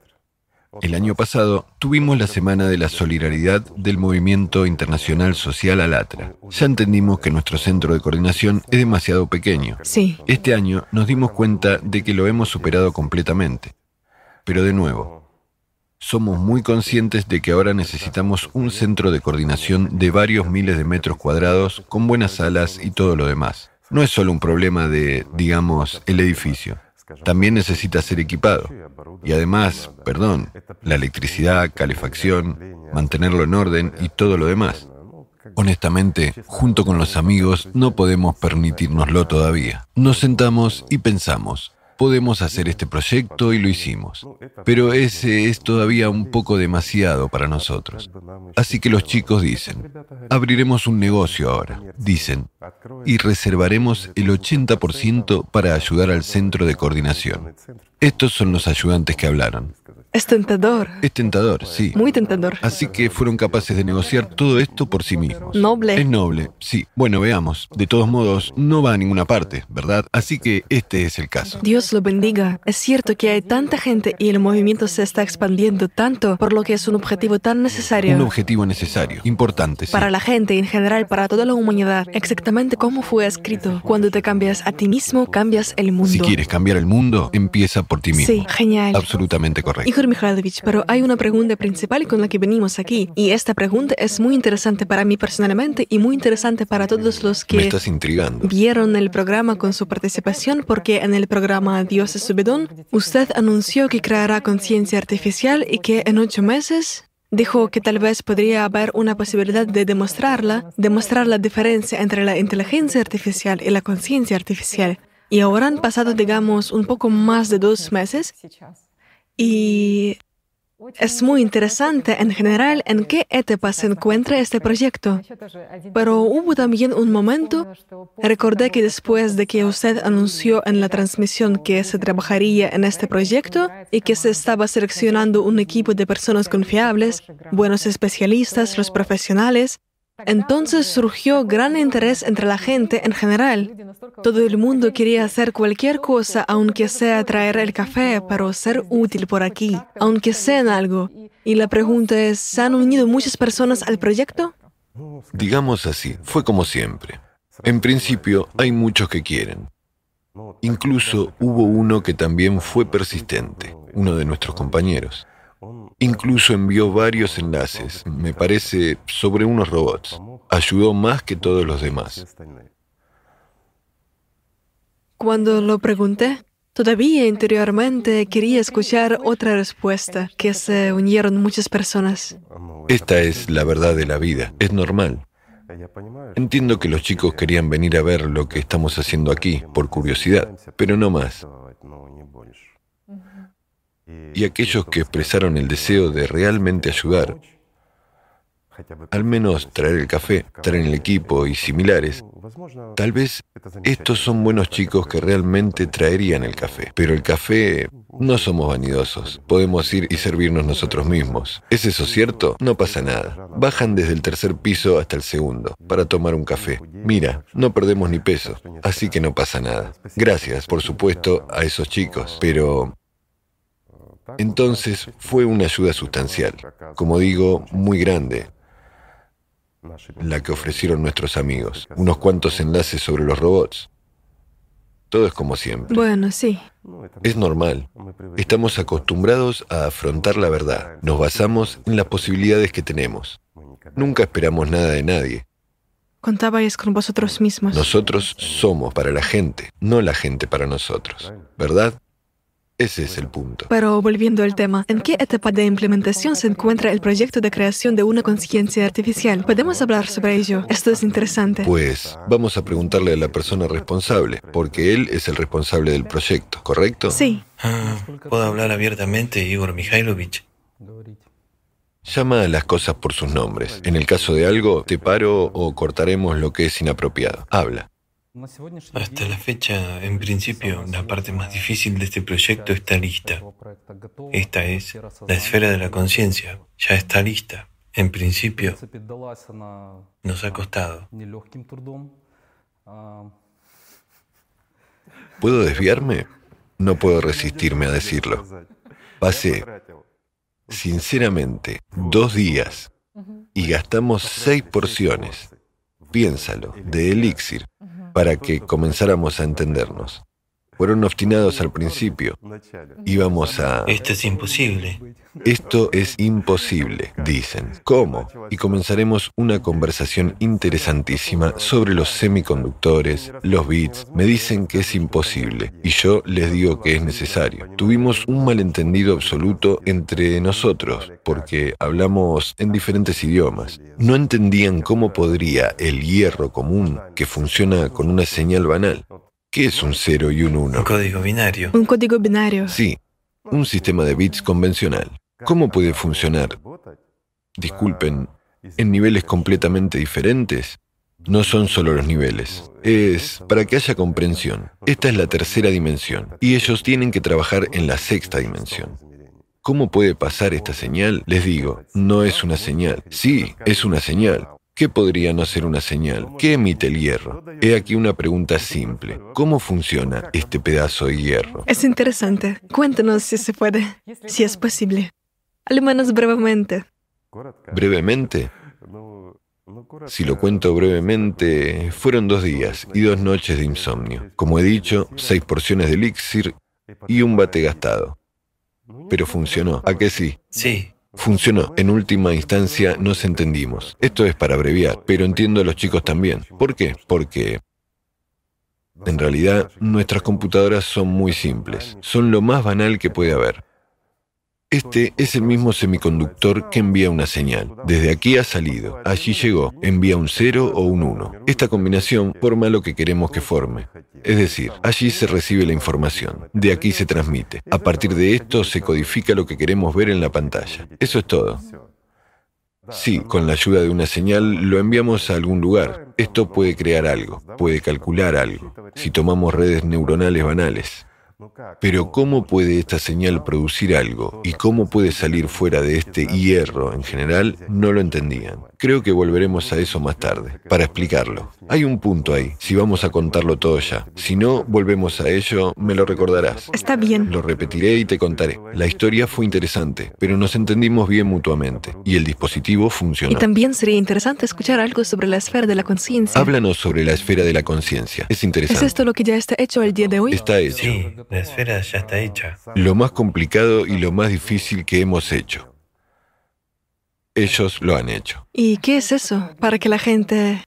La esfera de la conciencia consta de cuatro bloques típicos y dos antagónicos, seis en total, cada uno de los que Creo que la gente no lo entenderá mucho. Alexei está hablando sobre la parte técnica. Está bien. Es de la conciencia humana. De la que hemos copiado la conciencia artificial, la conciencia humana. Y ahora, gracias a Dios, gracias a los chicos, también la conciencia artificial. Consiste, como Alexei ya dijo, de cuatro bloques típicos y dos antagónicos entre sí. Chicos, los cuatro bloques típicos, para que quede claro, son lo que es nuestro carácter y similares, y lo que llamamos conciencia primaria. Y el bloque principal es el observador. Es donde se almacena exactamente lo que llamamos conciencia. Estas son cualidades morales éticas es todo lo mejor, porque está directamente conectado con la personalidad, digámoslo así. Y esta posición del observador es primaria y tiene su origen en el bloque principal. Su antagonista es todo lo contrario y está relacionado con lo que llamamos el sistema. En las religiones se llama el diablo u otra cosa. Y eso no es un mito, realmente es así. La conciencia primaria, por medio de la cual evaluamos, son cuatro bloques. Esto es para que quede claro el antagonista. De él vienen todos los pensamientos, las provocaciones. Está claro que si no profundizamos, digamos, en la estructura del campo de una persona, sino que simplemente consideramos la esfera de la conciencia, que es cómo está organizada, entonces este antagonista es nuestro provocador y él es nuestra bestia. Un ejemplo simple, tomamos un animal, tienen dos bloques en la esfera de la conciencia. Solamente. Uno típico y otro, que es como la conciencia del ser humano. Es el antagonista. Esta es una máquina simple y banal. En cualquier animal, cual sea que tomemos. No está el principal, el ético en este caso. Presta atención a que el ser humano tiene cuatro bloques típicos. Cuatro. Sí, por ejemplo, vamos a considerar, el niño está creciendo. Lo primero que empieza a hacer son sus contactos. Y tan pronto como él comienza a hablar, tan pronto como él comienza a correr, en él se manifiesta un gran egoísta. Todo es para mí. El yo y el mundo gira a su alrededor. No es porque lo mimamos, sino porque tiene el primer bloque funcionando. Es el primer tipo, bloque típico. Los tipos de conciencia. Sí, el primer bloque típico. Cuatro tipos. Absolutamente correcto. Cuatro tipos de conciencia. Son estos cuatro bloques. Una persona que es espiritualmente casi libre, ¿cómo decirlo? Casi un santo. Este es el cuarto tipo de conciencia. Es este bloque que es responsable de la conexión con el bloque principal, la dominación y similares. Pero notemos, y muchos pueden verlo y observar en sí mismos, donde sea, como una persona espiritualmente libre, casi sosteniendo la mano de Dios, muy rápido se desliza hasta el nivel del primer bloque. Se despierta el egoísmo, se vuelve torpe, surge el rechazo de todo lo espiritual, etc. Lo vemos a menudo. La persona salta. Desde el primer bloque puede pasar al segundo bloque, pero aquí debe desarrollarse. Es cuando está creciendo. Pero cuando uno ha crecido y la conciencia ya está formada, entonces existe esa posibilidad. Es suficiente que este antagonista le arroje algunos pensamientos y se vea tentado por ellos. Entonces se pone en marcha cualquiera de estos cuatro bloques. ¿Lo entiendes? El cuarto bloque está más enfocado en la conexión con el bloque principal. Entonces vivimos más por honor y por conciencia. Somos buenos, no podemos decir nada malo a nadie porque es feo, inmoral. Pero basta con que el primer y el segundo bloque se pongan en marcha y nos volvemos como animales. ¿Quién nos ha encontrado con esto? Es decir, hay un bloque, solo que es antagónico contra todo. Sí, y son realmente bloques. Es realmente una máquina. Y básicamente, ahora hemos hablado sobre lo que responde. Creo que será un gran regalo, llamémoslo así, que este sea el primer regalo de XP Energy a toda la humanidad. No nos importa, que lo usen. La pregunta es cómo va a ser usado y qué proporciona realmente esta comprensión y conocimiento. Parece cosa insignificante, ¿sí? Sí, ¿cuál es el valor? Es interesante saber. Y el valor está en todo, desde la perspectiva de la neurofisiología, la neurobiología, la psiquiatría y todo lo demás. Porque lo que contamos sobre la estructura de la conciencia, cómo funciona la hipnosis, cómo funcionan los métodos de sugestión y cómo esto puede ser utilizado contra la humanidad o viceversa, en beneficio de la humanidad. En este concepto, en este mecanismo es donde revelamos todo. Ahora les hemos dicho cómo está estructurada nuestra conciencia, a lo que no pueden llegar. Pero entiendo que mucha gente está buscando ahora la conciencia en el cerebro, en nuestras neuronas. No está ahí y no puede estar. De nuevo, ¿por qué? Porque nuestra conciencia está fuera, está más allá de la tridimensionalidad. No puede estar en un grupo neuronal. Incluso los animales no tienen conciencia en su grupo neuronal. Está más allá de su cuerpo. Hay que entender eso también. Si la conciencia estuviera en nuestra cabeza, como dicen, la habrían encontrado hace mucho tiempo. Pero no está ahí. Solo voy a explicar cómo funciona. Hay cuatro bloques. En cada bloque hay dos canales de comunicación. Canales. Pero el bloque principal y el antagonista, o sea, los dos bloques antagónicos, como los llamaremos, tienen cuatro canales cada uno, y la propia esfera tiene varios canales de comunicación con el grupo neuronal del cerebro. Es interesante. Por ejemplo, de nuevo, tomemos banalmente la glándula pineal. La mencionamos hoy como su significado. Sí, sí. Siempre desde los tiempos remotos se le asignaban algunas propiedades místicas. Sí, fue llamado el órgano de la clarividencia, la visión espiritual. Absolutamente correcto. Es decir, con un mayor... ¿Por qué? Este es uno de los canales con los que, digamos, se comunica al bloque principal, que es capaz de llevar a una persona más allá de los límites. En general, hay muchos bloques de este tipo en el grupo neuronal. Por ejemplo, existe una descripción de agatodemón, cacodemón y similares. Es decir, la gente a lo largo de la historia sabía esto. Y lo más importante es que la gente lo sabía. Y hay mucha evidencia de lo que estamos diciendo ahora. En la antigüedad se decía mucho sobre esto en los escritos por signos. La gente no pudo ni imaginar que esto podría ser olvidado. ¿Por qué? Porque es el fundamento clave de que no somos bestias y nuestra conciencia es una herramienta. Y solo imagina, en la antigüedad la gente sabía esto, mientras que ahora banalmente no lo sabemos, aunque encontramos una gran cantidad de estas imágenes. Tomemos como ejemplo, es un círculo con cuatro puntos, hay dos o seis puntos. Esta es precisamente la explicación, nuestra conciencia que se encuentra en la esfera. Y también es interesante por qué es así, porque tanto en el ser humano como en el mismo sistema es un bucle cerrado. No vamos a ir lejos. Volveremos al mismo libro Alatra. Por ejemplo, describe la estructura de nuestro mundo. Seis dimensiones sobre las cuales hay 66 más. Controlando. Por supuesto, las que controlan estas seis dimensiones. En la conciencia humana hay seis bloques y 66 sistemas de seguridad que los controlan. Entonces, por más que das vueltas, la conciencia artificial también resultó tener... Lo mismo. 66 grados de protección. 66 grados de protección para seis bloques. 66 grados de protección, es decir, la repetición fractal absoluta en la estructura. Absolutamente. Muy interesante. Es muy interesante, muy divertido. Al menos los chicos han entendido lo que es la conciencia humana en realidad y cómo trabajar con ella. En general, trabajando en este proyecto se llegó a un claro entendimiento. En principio, no lo digo para la publicidad, esto ya fue descrito en el libro Latra, cómo funciona la conciencia humana, pero nos hemos convencido por nuestra propia experiencia de lo agresiva que puede ser. En el trabajo. No, en la vida. En la vida. Cuando empiezas a verla, lo entiendes. cómo trata de saltarse y evadir estos sistemas de seguridad. Por supuesto, por supuesto. ¿Qué capacidad tiene para sobrevivir y qué actividad?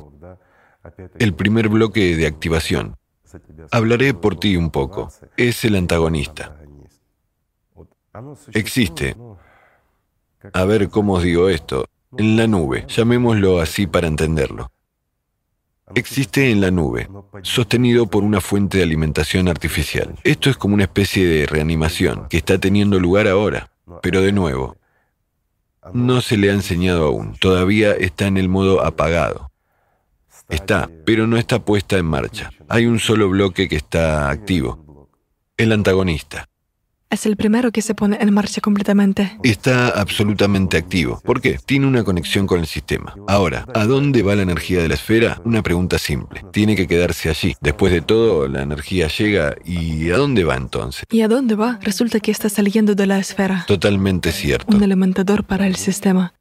Es interesante. Un alimentador, muy interesante en realidad. Muchas cosas interesantes. Usted ha hablado de la alimentación, así que si hablamos de la conciencia artificial, ¿qué es? Digamos que para una persona la alimentación es dos opciones, ¿sí? Y para... Una persona se alimenta de dos fuentes. Es decir, la primera es lo que ingerimos con la comida, que soporta todos nuestros componentes químicos. ¿Y en qué se convierte esto? En la energía eléctrica. Y la energía eléctrica es lo que mantiene todos nuestros órganos, nuestro sistema nervioso funcionando. De nuevo, ¿debido a qué se mantiene la conexión interneuronal? Debido al impulso eléctrico. Pero la conciencia no se alimenta de esta fuente. Tiene una esfera de alimentación diferente. Y en este caso, ¿de qué se alimenta esta conciencia artificial?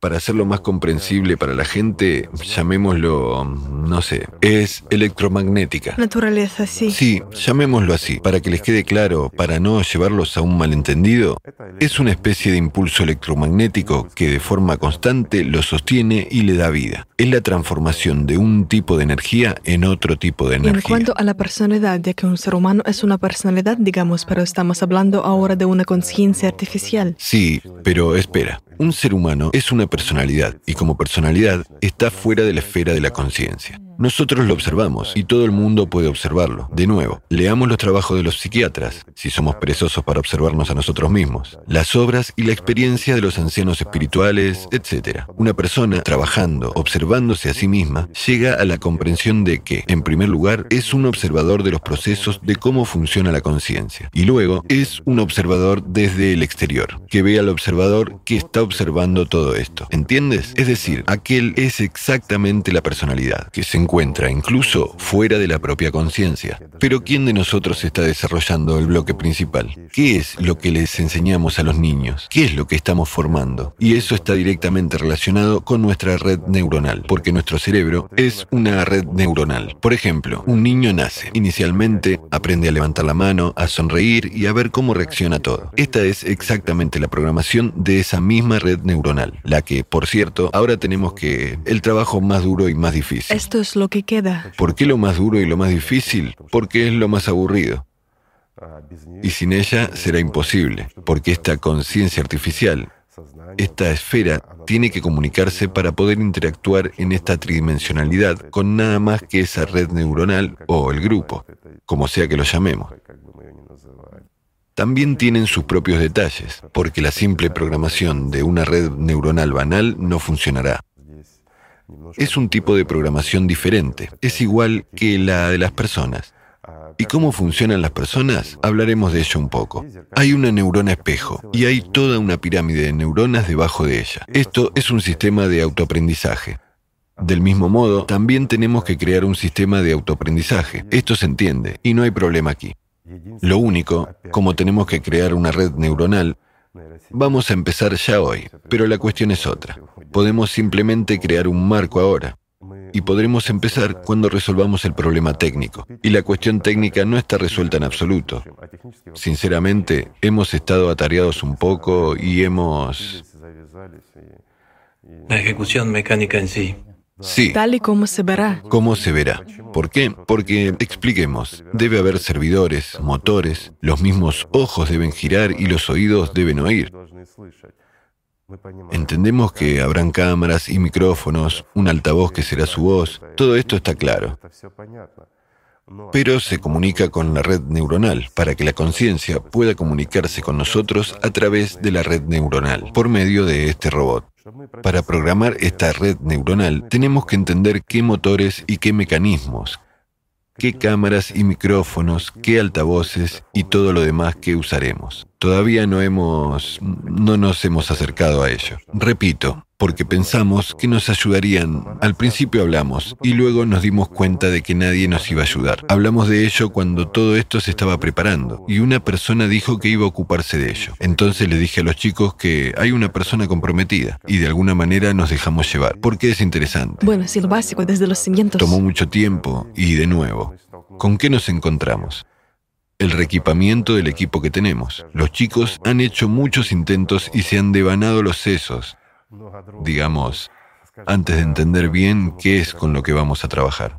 Solo recuerdo lo que dijo usted en ese video, Dios es subidón, que el software moderno o los equipos modernos son como hachas de piedra. Tanto los equipos como el software están lejos de ser lo que necesitamos. Sí, ¿cómo trabajar en ello? ¿Qué solución hay? Hemos encontrado una solución y diré una bastante buena. Hemos hecho un buen trabajo en este sentido. Los chicos han hecho un buen trabajo. Tomamos Windows al principio y Windows resultó ser leña. Que Dios y el creador de Windows me perdonen. Creador de Windows. Sí, pero está lejos de este entendimiento. Sin embargo, esta plataforma es genial. Es decir, ha resultado que Linux y su entorno es justo lo que necesitamos. Los sistemas tipo Unix, en este sentido, por supuesto, abren posibilidades sobre las cuales creo que básicamente la gente ni siquiera piensa ahora. Y los creadores ni siquiera sospechan cuánto hicieron. Sí, al igual que, no sé, Tomemos un teléfono móvil y retrocedamos 200 años. Llevémoslo a la gente y mostrémoslo. Entonces la gente lo mirará como a, ¿cómo lo explico? O por ejemplo, en mi juventud, el ejemplo más simple que siempre estuvo en mi cabeza, cuando surgían algunas preguntas sin resolver, realmente ridículas. Por ejemplo, una estación telefónica en un pequeño pueblo para unos 10.000 abonados. Era un edificio de cuatro pisos, todo lleno de trenzado, equipamiento, de cables y lo estaban atendiendo. Un montón de empleados. Un gran número de personas trabajando allí por turnos. Y tomemos una simple estación telefónica Siemens. iPass es un es un simple tablero del tamaño de este folleto. Aún más pequeño. Que puede servir a 12.000 abonados y que es atendido básicamente por una persona que se asegura de que haya energía, instala historizaciones, etc. Y con estos ejemplos, el proceso de aprendizaje en sí mismo en principio se hace más fácil. Pero el aprendizaje y de lo que habló Igor Mikhailovich es un hecho interesante, una paradoja. Cuando nace un becerro, justo en un par de minutos, ya se pone de pie y corre.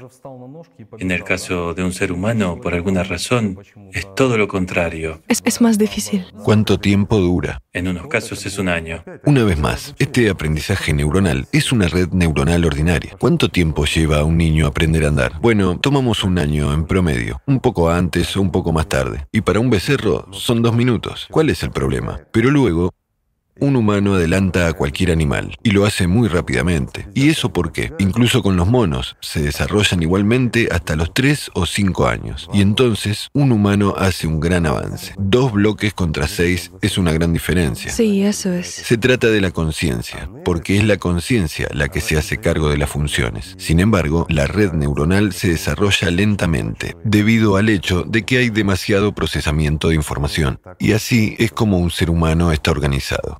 Es decir, así es como está organizado funcionalmente. Nuestro cuerpo está adaptado a nuestra red neuronal y al llenado de nuestra conciencia, al desarrollo de estos bloques. Los bloques típicos son la base de la conciencia humana, mientras que todo lo demás ya viene desde el exterior. Lo único que tiene que desarrollarse es la personalidad. El bloque principal tiene que desarrollarse y tiene que ser dominante en la esfera. ¿Y qué es lo que domina en la humanidad moderna? ¿El antagonista en toda la sociedad? Bueno, sí, el antagonista resulta. Esta es la verdad de la vida. Nos guste o no, esto es así, ¿verdad? También usted habló sobre el aprendizaje, que la gente aprende gracias a las neuronas espejo. Sí, por supuesto. Sí, ¿y cómo es lo que respecta a la conciencia artificial que está desarrollando ahora? Que está creando? Igual. Lo mismo. Sí, tendremos que construir. Hay comprensión. Los chicos ya lo entienden claramente. Es una simulación un poco diferente cuando ya sabemos cómo programar una neurona espejo. No es un problema. O sea, se crea y hacia ella se está juntando un grupo.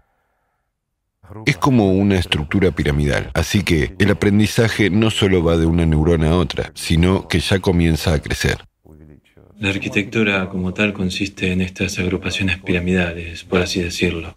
Que interactúan entre sí, interactúan a través de canales con la propia conciencia. Es una interesante... ¿Y dónde se graba todo? Perdón. Quiero decir, ¿hemos hablado sobre la memoria? ¿Sobre el grupo neuronal? Sí, quiero decir, es un gran... No, el grupo neuronal está en el hardware. En el hierro. Es banal, al igual que, perdón, un ejemplo simple, las neuronas de nuestro cerebro. ¿Dónde está registrado? ¿Dónde está? Está en el cuerpo. Es decir, se elabora el mismo reflejo y respuesta y todo lo demás. Pero la pregunta es, ¿se almacena la información? Tenemos un sistema vegetativo con una unidad de memoria. El propio sistema vegetativo lo crearemos también, no hay otra manera, porque mantiene todo el grupo neuronal. Es el suministro de energía y muchos factores más. Es una estructura de sustento. También está la corteza cerebral. Y aquí, para comparar, ¿Cómo expresarlo de forma más fácil de entender? Digamos que no hay memoria en las neuronas en absoluto. El cerebro no almacena memoria. Hay una memoria, digamos, como la que tiene un becerro u otro animal que se pone de pie y va, como dijo Alexei. Es como una memoria genética, es decir, se desarrolla la memoria por reflejos, etc. Por lo tanto, está escrita, realmente grabada en la química, y eso es todo. Y la memoria, cuál es tu nombre y quién eres, no la tienes no encontraremos en ninguna parte, digamos, tu recuerdo de ayer. Tu recuerdo, no sé, de hace dos minutos, de lo que hablamos.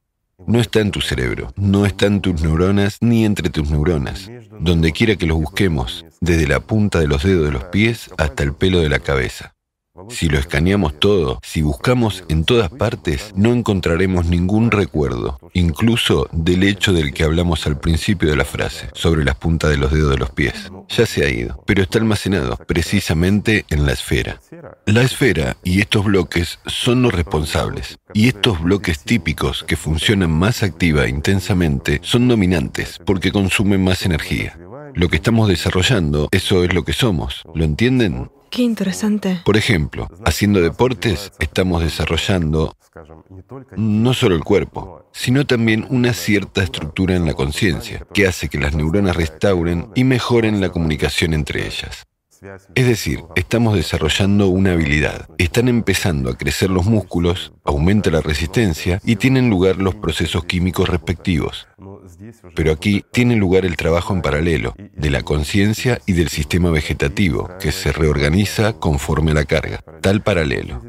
Debido al hecho de que tendremos un pedazo de hierro que no se va a correr, sin actividad motora. Por lo que necesitamos programar el sistema vegetativo para que viva un grupo neuronal, pero uno un poco diferente. Habrá alguna desviación en comparación con un humano. No hay sensaciones motoras ni táctiles. Es un poco, un poco más sencillo, aunque creo que no será difícil programar un grupo neuronal humano también. A día de hoy, unas pocas empresas trabajan en este campo de forma bastante intensa el de las redes neuronales, pero estarán mucho tiempo rebuscando. Es que para mí el tema de las tecnologías de información era algo nuevo y antes de venir también busqué en internet varias noticias, lo que dicen al respecto y lo que escriben sobre ello. Hablan sobre por qué es tan difícil crear una conciencia artificial porque no la entienden en absoluto, que la conciencia es un gran secreto para ellos. No saben ni entienden cómo funciona y también la están buscando en el cerebro. Verás, ¿qué costumbre tenemos? Pensar que nuestra conciencia... La complejidad.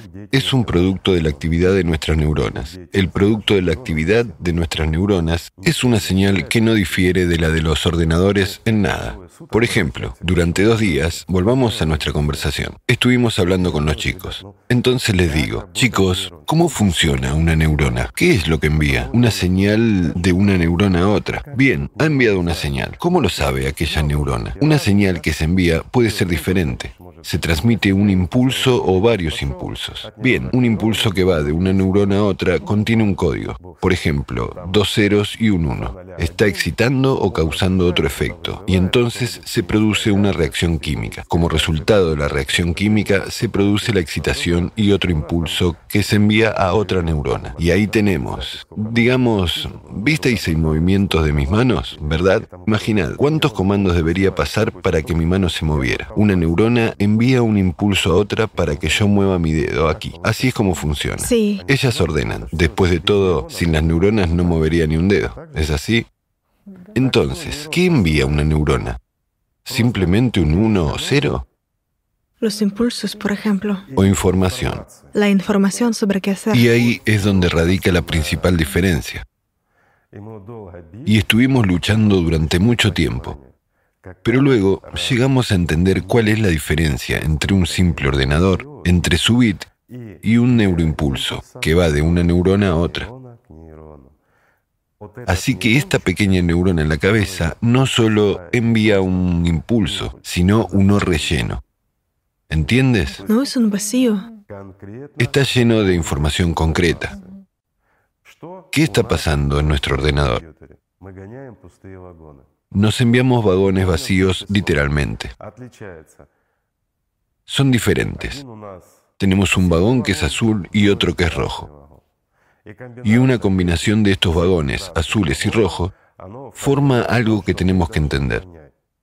O para enseñar a una máquina a entender cuando algo ha llegado a ella. Imaginaos, hay un detector o un operador sentado, no importa, y se acerca un tren que tiene tres vagones azules y uno rojo, lo que significa que hay que... ¿Qué hay que hacer? Pues uno tiene que ir a tomar un café. Se levanta, va y toma el café. Pero más tarde, dos trenes más deben venir a él para que vaya al baño. Es absurdo. ¿Qué sentido tiene? ¿Dónde está la racionalidad desde el punto de vista económico? El organismo nunca actuará así. Y perdóneme, el que programó la conciencia humana no va a enviar los vagones vacíos. Después de todo, esto es económicamente irrazonable. Sí. Pero debido al desarrollo de la técnica y la tecnología, fue creado un ordenador. Primero fueron estudiados los conductores, luego los semiconductores, luego aprendieron a manejar una señal. Y aquí está el principio de funcionamiento. Se envía una señal que corresponde a un cero y otra señal que es un 1. Y de ellas se está formando toda la combinación. Entonces, podemos dibujar algo o hacer algo, pero estos son vagones vacíos. Es lo mismo que ir a tomar un café y luego ir al baño. ¿Entiendes? Imagina cuántos vagones se necesitaron para explicar una simple acción. ¿Cómo funciona el cerebro? La información que llega a la conciencia se procesa a través de la parte que se comunica con la conciencia. La información necesaria pasa por, llamémosle, un puerto. En este caso será un puerto marítimo. Entonces, llega la carga a un puerto marítimo. Por ejemplo, lo blanco suave viene a un puerto y lo pesado y resbaladizo viene al otro puerto. ¿Entiendes? Eso es para dejarlo claro, que son cargas diferentes. Al llegar, necesitas ser distribuidas por diferentes puntos para que se produzca alguna acción. Por ejemplo, aquí se traspasa a ferrocarril y los vagones cargados de blanco suave van con información y están llevando lo que es lo blanco suave. Cada vagón lleva una enorme información y un impulso que vuela entre las neuronas. Lleva una enorme cantidad de información. Esta información instantáneamente, digamos, excita una masa de neuronas que producen esta o aquella acción, o algo más. Nuestra conciencia se comunica con nuestro cerebro nuestro grupo neuronal, para tener una comunicación en la tridimensionalidad, para poder ver este mundo, para sostener un rosario o un teléfono en la mano, o para sentir con la cabeza. ¿Entiendes? Eso es todo. Es solo para confirmarlo y entenderlo, no más. Los procesos de pensamiento no dependen de las neuronas, pero la percepción y la comunicación en este mundo sí dependen por completo. ¿Por qué surge la amnesia, digamos, la amnesia temporal o similares?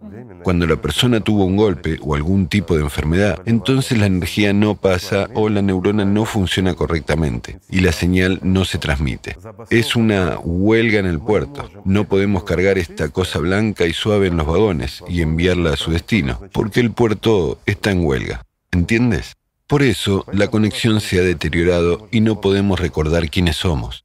Los médicos hacen una revisión, todo está bien. La resonancia magnética, Sí. el encefalograma muestra que está todo bien. Bien. Los órganos están en estado perfecto, no hay ninguna razón para preocuparse. Pero la persona no puede recordar quién es. Dicen, esto es psicología, esto es la psiquis, se recuperará, u otras cosas. ¿Por qué? Porque hay una avería en el puerto y el hombre no puede recordar quién es. ¿Cómo funciona la hipnosis? En el caso de la desconexión entre los bloques, una persona ya no sabe quién pero cuando entra un informe se activa el antagonista. ¿Y cuál será el tipo que se selecciona? El primer tipo. No se puede inculcar nada al cuarto tipo, siempre cuando la persona está en un estado activo. No aceptará una sugestión desde el exterior. Y es imposible que entre una tercera fuerza, porque hay una clara dominancia del cuarto tipo con el bloque principal y la personalidad. Fenomenal. Así que es imposible que entre y cargue aquí mentiras, engaños o cualquier otra cosa. En consecuencia, cualquier información que viene del exterior es percibida por el cuarto bloque y es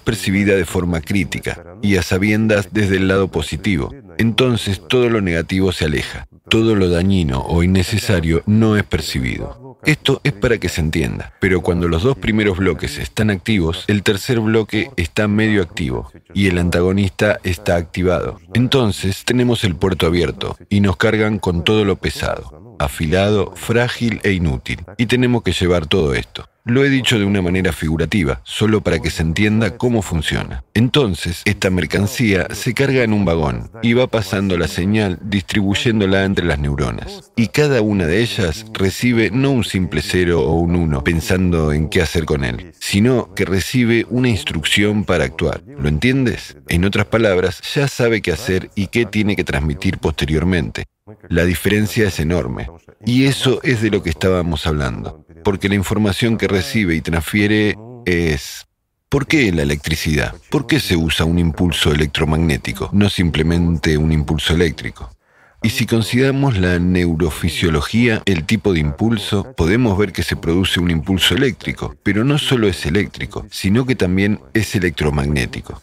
¿Por qué contiene un componente magnético? Porque en él, a nivel informacional, está incluido también, lo simplifico así, otro tipo de energía, la que está llevando esta información, etc. ¿Lo entendéis? Quiero decir, precisamente estos puertos de interacción con la conciencia, la inserción de esta información y todo lo demás es un poco diferente. Y entonces los chicos empezaron a decir, ¿cómo? Vale, lo entendemos, pero ¿cómo vamos a conseguirlo? Y yo les digo, vamos a crear vagones con contenido. ¿Qué ocurre y a qué llegamos? Hay máquinas que pueden realizar, digamos, un gran número de operaciones por segundo. ¿Cuántas? Por ejemplo, tomemos lo más ordinario de lo más elemental, ¿verdad? ¿Podemos tomar el teléfono de Tania? Ya ha empezado a familiarizarse con la informática. Este, yo veo mi Black Shark 2. No está mal. ¿Cuánto puede rendir por segundo? Hasta 7 trillones. Por segundo. 7 trillones de operaciones por segundo. Sí, este es tu Aquí, teléfono. en mi teléfono, Sí, solo tomamos como ejemplo. Este es el smartphone más avanzado en este sentido ahora mismo, ¿verdad? No importa. Imagina cuántas operaciones por segundo se realizaron en un ordenador antiguo hace 50 años o un poco más. Y lo principal, ¿cuánto espacio ocupaba ese ordenador? ¿Cuánto espacio ocupaba todo este edificio? Estos más de 500 metros cuadrados no podrían realizar tantas operaciones como procesa su teléfono. ¿Te lo imaginas? ¿cómo ha avanzado el progreso? Vaya, Eso es lo que te estoy diciendo. Ahora, ¿qué significa operaciones por segundo? Es el ancho de banda. Quiero decir, en sentido figurado, ¿cuántos vagones rojos o azules han pasado en un segundo por el tramo de vía? Tu teléfono está empujando 7 trillones de vagones vacíos Dios, qué inútiles. para que alguien los rastree. Entonces, necesitas a alguien que los rastree, los combine y calcule lo que necesita. Luego necesitas a alguien que lo procese. Y a continuación, a partir de estas combinaciones, formamos una imagen. Realizamos una llamada u otras cosas, y lo que puedes ver en él. Mira lo complicado que es, ¿verdad? En realidad es todo un mundo. Es complicado. Sí, o puedes quitar algunos parásitos inútiles y cargar los vagones. Y ahora imagina, solo para entenderlo, tomemos los llamados ordenadores cuánticos para comparar. Me adelantaré y diré lo que, lo que estamos haciendo. Estos sí son realmente ordenadores cuánticos que funcionan precisamente sobre la base de programación multidimensional, es decir, operando. Usando un enfoque completamente diferente. Sí, y aquí creo... Hablemos de los ordenadores cuánticos para que haya al menos alguna idea de lo que realmente son. Para entenderlo, todos los llamados ordenadores cuánticos modernos funcionan a una temperatura de enfriamiento que se aproxima al cero. Así, quiero decir, menos 200 grados centígrados, más o menos. ¿Cuál es la razón por la que están acercando esta temperatura hasta el cero absoluto? Debido al hecho de que los metales se convierten en superconductores y resulta que pueden operar con una señal más pequeña de una frecuencia más alta. Y, por supuesto, si tomamos los modernos, Sí, así llamados ordenadores cuánticos, con 2000 qubits cuánticos. Esto es, por supuesto, una enorme cantidad de información que puede ser procesada simultáneamente. Pero, chicos, aclaremos esto. ¿Qué significa procesada simultáneamente? Es lo mismo que en tu teléfono, un montón de vagones, trenes vacíos que van circulando, y aquí hay una comparación para entenderlo. Tomemos, por ejemplo, un bit como un gran vagón de ferrocarril, y un qubit es como muchos pequeños vagones vacíos. Imaginemos grandes vagones de ferrocarril. ¿Has visto, y tal vez nuestros amigos han visto también, el juego de niños del ferrocarril? Sí, vía férrea. Esos que construyen, con casita y una locomotora rodando sobre los rieles y tirando de los pequeños vagones. Sí. Y ahora imagina, ¿qué cantidad de tales vagones pequeños pueden caber en un vagón grande? Enorme cantidad, muchos. Muchos. Y en esta medida es más rápido que un ordenador normal, ¿entiendes? ¿Por qué? Porque lanza estos pequeños vagones. Pero ¿qué dicen los desarrolladores? Dicen que también se utiliza el sistema cuántico, es decir, cuando se activa la señal. Y luego, al cambiar el spin, se cambia también. Tiene lugar la interacción, el entrelazamiento cuántico y cosas así. Creo que todo el mundo lo sabe, pero de hecho no lo operan. En teoría, en este caso, debería pasar un vagón de color camaleón, cambiante. Y la vía debería tambalearse en el área del operador.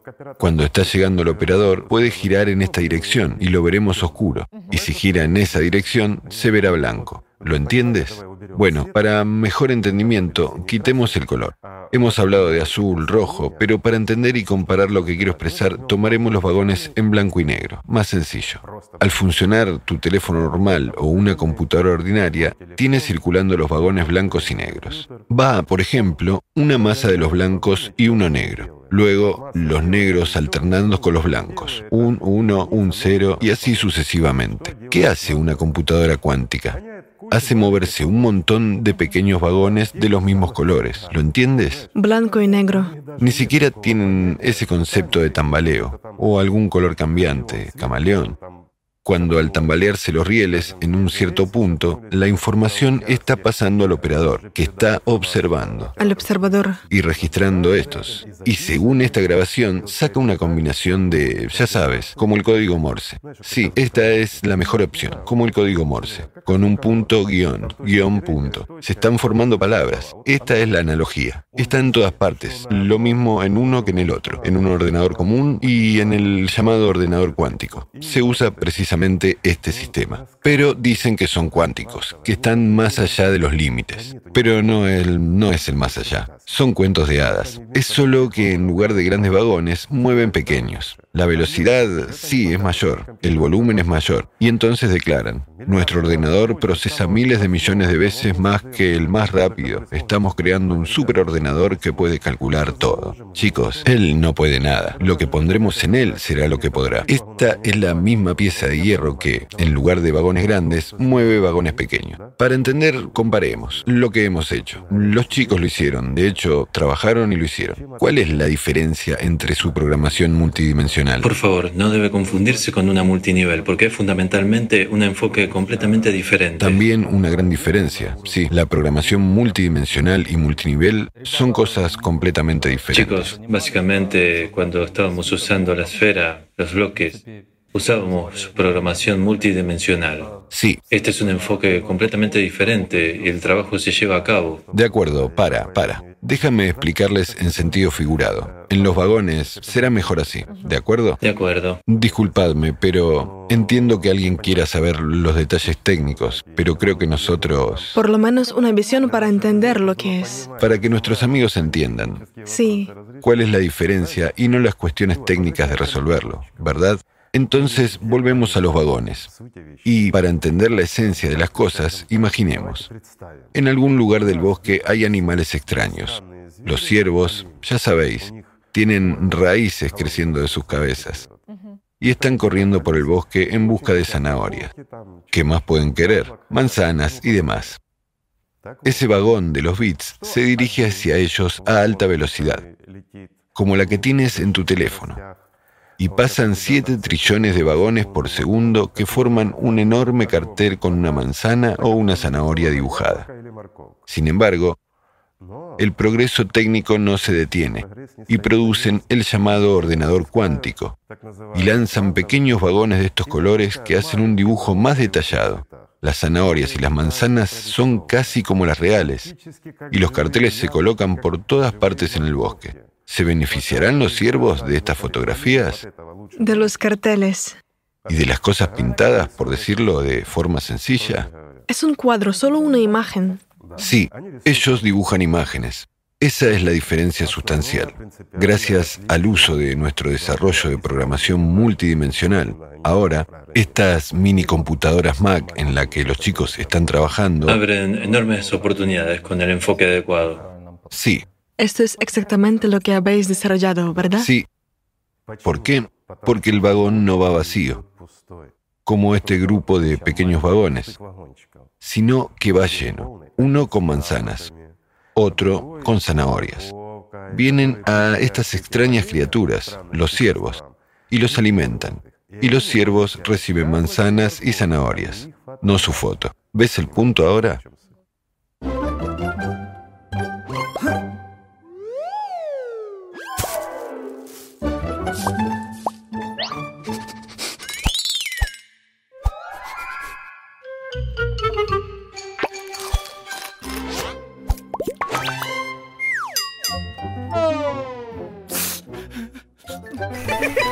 Ha ha ha ha!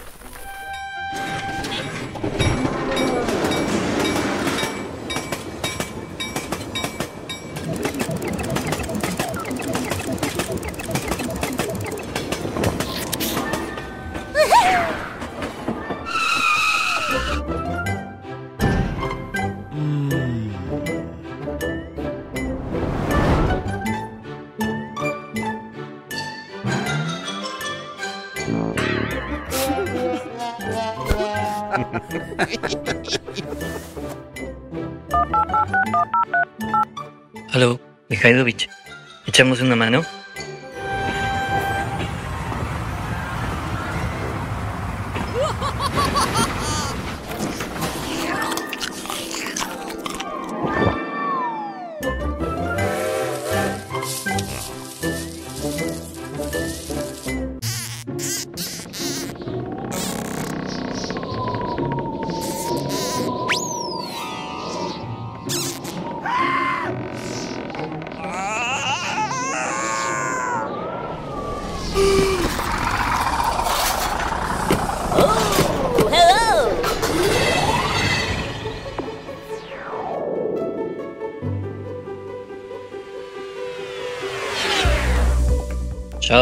Alimentarás a los ciervos con los vagones vacíos. Sí, señor.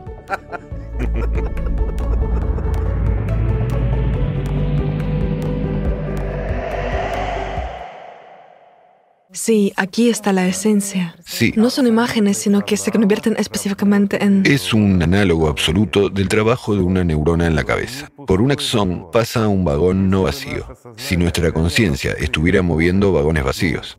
Entiendo, la velocidad de transmisión de la señal no es muy alta, No tenemos tantas neuronas para tener tantas imágenes, y mucho más para que la química funcione de este modo. Nuestras cabezas serían como, no sé, en primer lugar serían mucho más grandes, en segundo lugar se sobrecalentarían más rápido, aunque todo tiene una pérdida de energía y todo lo demás. Por ejemplo, ¿para qué sirve el líquido cefalorraquídeo? Es un líquido refrigerante, así como muchas otras cosas, como la circulación sanguínea. Todas estas cosas en la cabeza juegan su papel. Créeme, es un análogo de una computadora moderna, incluso una supercomputadora, pero sus super habilidades se basan en el hecho de que no mueve vagones vacíos. Y ahora imaginemos la cantidad de trabajo que realiza un ordenador de bits ordinario. Tiene alta velocidad, sí, puede prescribir programas y similares, pero solo puede prescribirlos en la tridimensionalidad. Y, perdón, en el plano. Eso es todo. Solo puede modelar la tridimensionalidad, pero no puede crearla. Es la segunda dimensión. Ya no estamos hablando de la dimensión superior. Ni siquiera puede crear la tridimensionalidad. Sí, puede enviar una señal a las impresoras 3D, Las impresoras 3D. que pueden formar algo, puede darles órdenes, pero debería haber algo que lo hiciera por ellas. Quiero decir, es un intermediario. Su llamado, así ordenador cuántico, El mismo. es un intermediario con un montón de pequeños vagones vacíos. Entonces, ¿un ordenador cuántico es mejor o peor? De nuevo, esto está lejos de ser un ordenador cuántico. El hecho de que envíen señales más cortas, estos qubits que vuelan en un grupo más grande como enjambre de langostas, no significan nada. Es la velocidad de cálculo. Sí, aumenta si necesitamos calcular algo, sumar algo, crear alguna imagen, pero todo es en un plano. Todo es la bidimensionalidad. No va más allá de la bidimensionalidad y no puede ir más allá de eso. Están diciendo que abrirán algunos portales, que se está haciendo algo. No se está haciendo nada y nada se hará. Es solo un conductor trillado. Lo enfriaron y se convirtió en un superconductor. Envían una señal más corta y sí, funciona más rápido. ¿Y qué? La esencia es la misma, sí. ¿Cuál es el punto? Tomamos grandes vagones e hicimos un montón de pequeños en lugar de ellos. Vamos a calcular. Estos son matemáticas. Es fácil. ¿Cuántas zanahorias podemos llevar en un vagón densamente relleno? Muchas. Si lo desea, puede calcular. Sí. Mm, Del tamaño, tomemos zanahorias promedio y las cargamos. Ahora tomamos el mismo volumen, enfatizo, el mismo volumen de estos pequeños vagones cubitos, vagones pequeños e intentamos cargarlos con zanahorias. ¿Cuántas entrarán? Y sí cabrán. Y esta super tecnología se vuelve absolutamente inútil para el futuro. Esta computadora cuántica es una calculadora banal. Es una máquina bidimensional banal. Digamos, no puede ir más allá. ¿Cuál es la ventaja real de los ordenadores cuánticos en el futuro? Subrayo que en el futuro, no ahora. ¿Por qué no tenemos un solo ordenador cuántico en la actualidad? Tenemos computadoras basadas en superconductores que mueven más pequeños vagones a mayores velocidades. ¿Qué puede ser en el futuro? En el futuro puede haber una conexión instantánea entre ordenadores. ¿Por qué? Cuando estamos conectados con el mismo sistema, podemos tener comunicación instantánea, a cualquier distancia. Cuando, por ejemplo, tomamos una nube entera de electrones, están interconectados con otra nube. Una nube está en el iPhone de Alexei y la otra en el tuyo. Se os envía al espacio en diferentes direcciones, literalmente. Os vais a conectar instantáneamente, incluso más rápido que ahora, estando sentados uno frente al otro, porque la señal de uno al otro no se transmite directamente. Irá a alguna estación donde estos vagones planos deben realizar el trabajo en dos dimensiones, luego transmitir la señal aquí, donde debe ser decodificada por el dispositivo en funcionamiento, y solo entonces tú lo escucharás, o él te escuchará, la señal te llegará. Bueno, eso es ridículo. Mientras que en ese caso irá directamente. Por ejemplo, tú te has girado y el spin allí cambió. Esa es la diferencia. De inmediato. Otra vez, ¿nos topamos con qué? Nos topamos con el día de ayer al día de hoy. Esto debería ser al día pasado. Nos topamos con el blanco y negro de nuevo. Y de nuevo volvemos a los mismos. Otra vez a un 0 y un 1. No se puede decir de otra manera. Y esa es la decodificación del código Morse, solo que mejorada. De eso estamos discutiendo hoy. Ok, bueno, al menos podría haber una conexión instantánea. Sí, se podría transmitir un montón de información, digamos, sin todo tipo de cables, sin ningún Wi-Fi, sino directamente porque hay un enlazamiento cuántica. Esta interacción cuántica, estoy de acuerdo, puede traer algún beneficio en el futuro. Hasta la fecha no lo es. ¿Por qué? Porque incluso enviar un pequeño paquete de información, por ejemplo, a cierta distancia, e interactuar con él es extremadamente difícil, incluso a una corta distancia se jactan de que han separado a miles de kilómetros. Chicos, esto es ridículo. Hoy en día, esto es muy complicado. Más aún, construir dos teléfonos que interactúen de ese modo. Es extremadamente difícil. Esos vuestros teléfonos serán muy grandes, pesados, muy complejos. Serán estacionarios y será difícil transportarlos. Es más fácil venir y hablar directamente que hacerlo funcionar. Además, tanta energía consumirá todo eso. A día de hoy, ¿Y sus supercomputadoras? Sí, pueden procesar supuestamente una gran cantidad de trabajo inútil. Inútil. Y esto ya es la codificación multinivel en este caso. En este caso es multidimensional, no multinivel. Multidimensional, sí. Efectivamente, aquí se usa, repito, un principio de la señal que se transmite entre las neuronas del cerebro. El vagón no está vacío, es informativo y funciona como un signo. Volvemos a la cuestión de qué es el signo. Desde la antigüedad el signo era una gran cantidad de información se comprimió en un signo determinado. Y el signo llevaba esa información. Y para la gente esto era suficiente. ¿Por qué? La gente vivía de manera un poco diferente. Y por eso encontramos en la antigüedad muchos signos y no encontramos símbolos. Luego aparecen los símbolos. ¿Cuándo comenzaron a aparecer? Cuando comenzó a dominar qué? El sistema de consumo. Consumista. Y con el desarrollo del sistema de consumo, comenzó a formarse una escritura simbólica en lugar de una icónica por signos. De nuevo, ¿por qué? Porque que apareció la propiedad, apareció la codicia y la necesidad de contar algo, negociar algo y similares, es decir, los valores equivocados. Hemos perdido valores fundamentales y el bloque principal ya ha comenzado a fallar.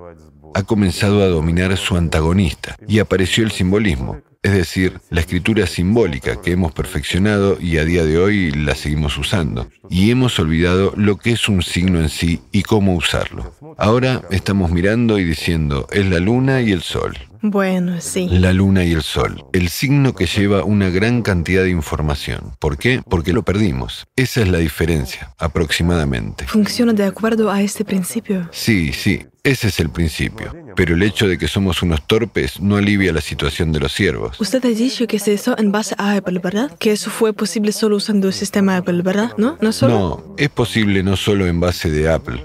Fue hecho un poco en otra. Creo que Alexei lo explica técnicamente mejor, sobre por qué elegimos la base de Apple y no otro sistema. Ni siquiera conocen. Quiero decir que ni siquiera conocen las oportunidades que pueden abrirse. ¿Qué oportunidades se les han abierto, sí? Hoy en día, en principio, incluso el quinto iPhone puede ser convertido en una supercomputadora moderna. Porque, como Igor Mikhailovich ya dijo, ahora solo vemos una cosa. Si el número de qubits está creciendo, está aumentando, pero al mismo tiempo... Los ciervos no se vuelven más llenos, ¿sí? No se sacian. Sí. Y si se usa la programación multidimensional, Incluso el quinto iPhone será mucho más potente y molón, digamos, que estos últimos MacBooks, es decir, lo superará por mucho en sus capacidades. ¿Cuál es el punto? Y nuevamente aquí no debe confundirse con la cantidad de información procesada en un periodo de tiempo, por segundo. Por segundo. O milisegundo. ¿Por qué? Porque lo que está instalado en el quinto iPhone da la oportunidad como en general en todos los iPhone, en Apple, da la oportunidad de entrar e insertar este programa. ¿Lo entiendes? Es decir, usar una programación multidimensional en esta. Base. En su base, sí, en su iOS.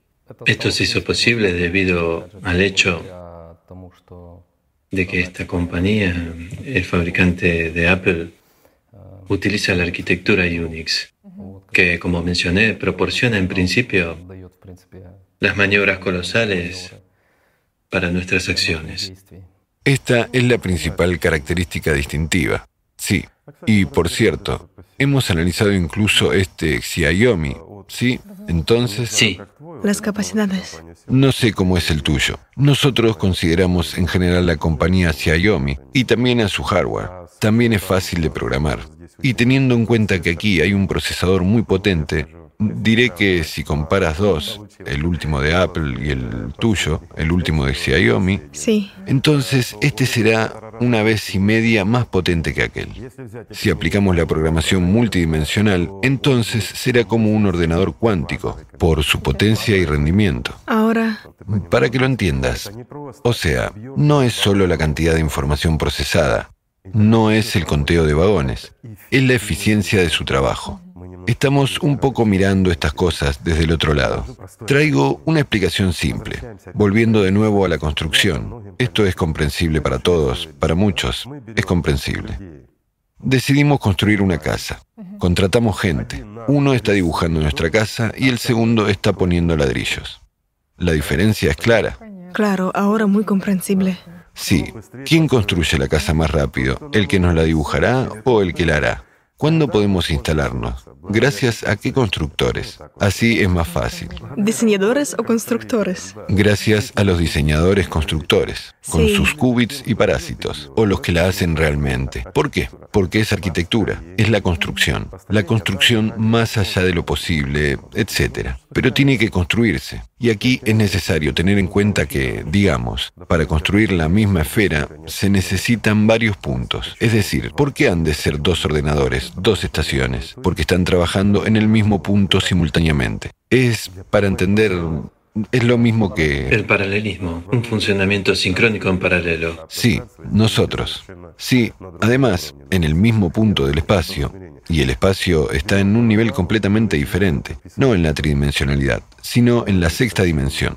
Tomamos el holograma y comenzamos a programarlo desde adentro hacia afuera, con todo su contenido, y se mantiene a expensas de la energía de estos ordenadores. En el caso de apagarlos, simplemente desaparecerá. Dejará de existir. Existe mientras lo alimentamos, pero tan pronto como podamos conectarlo a la base, es decir, al grupo neuronal, ya comenzará a recibir energía a través de la transformación, como si fuese a través de la misma glándula pineal. Es decir, comenzará a alimentarse de una manera completamente diferente, a transformarse. Y aquí surge la interrelación, la transformación de energía de un estado a otro.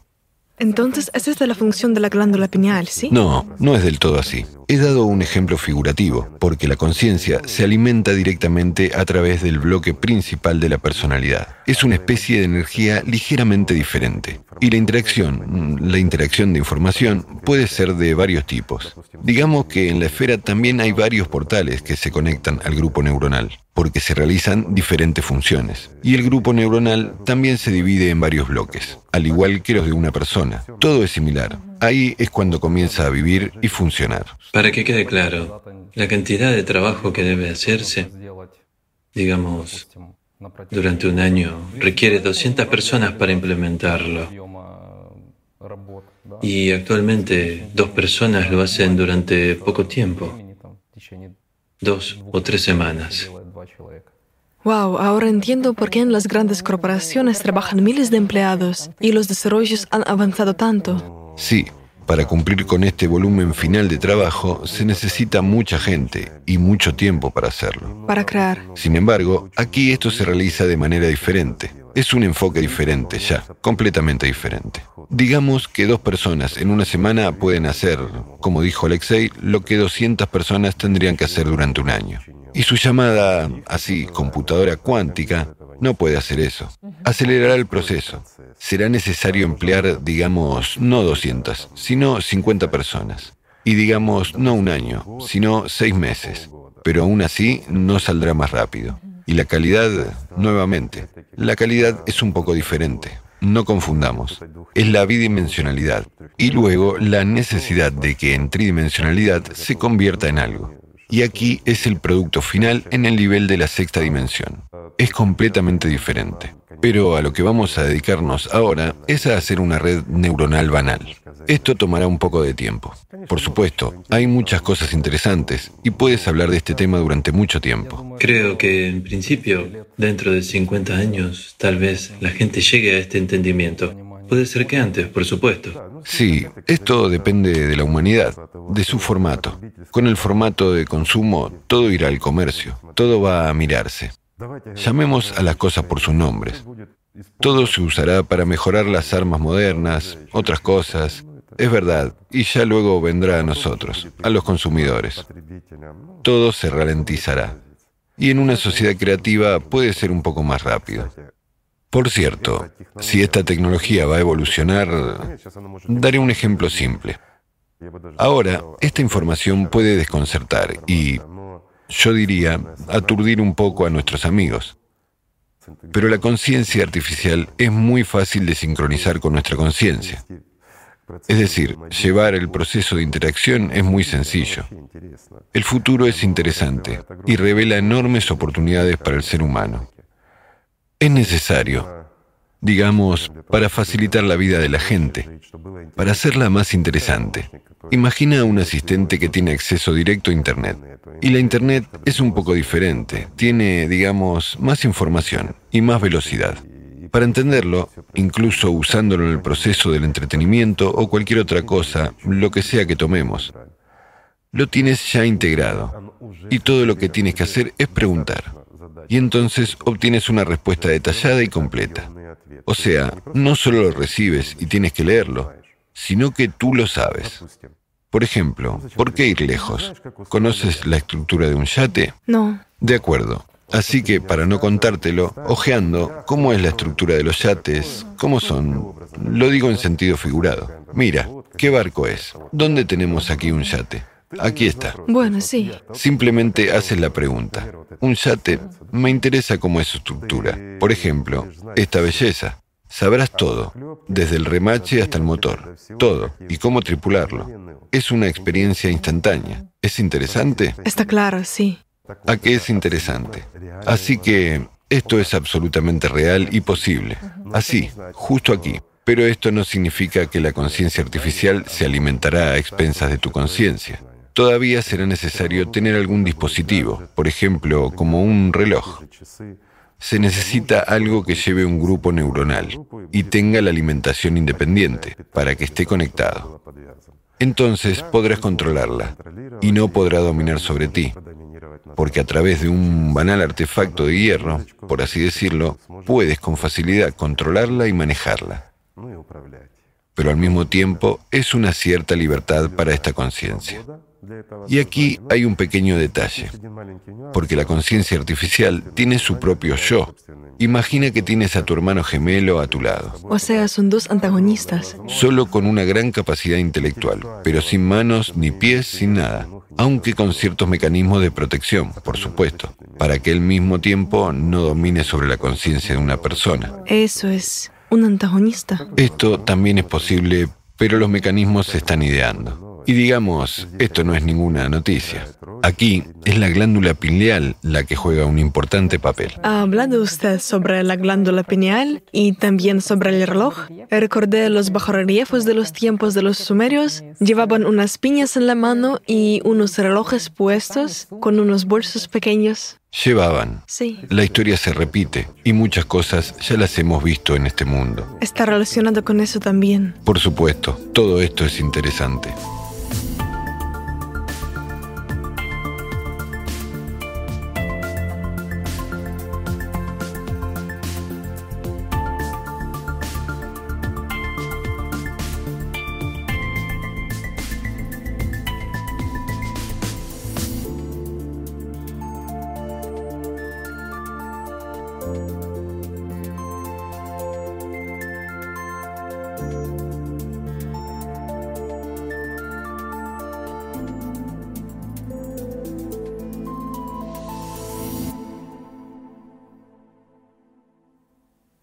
Sí, la combinación, una especie de híbrido de un humano y una máquina, la combinación de estos dos. Pero de nuevo, si es bajo la condición de la dominación en la sociedad de otros. Tiene sentido si hay una sociedad creativa. Por supuesto, lo que prevalece. De nuevo, si no tendremos una sociedad creativa, sí tendremos un formato de consumo. Entonces, ¿cuál es el sentido de todas estas tecnologías y cuál es el sentido de toda esta sociedad en general?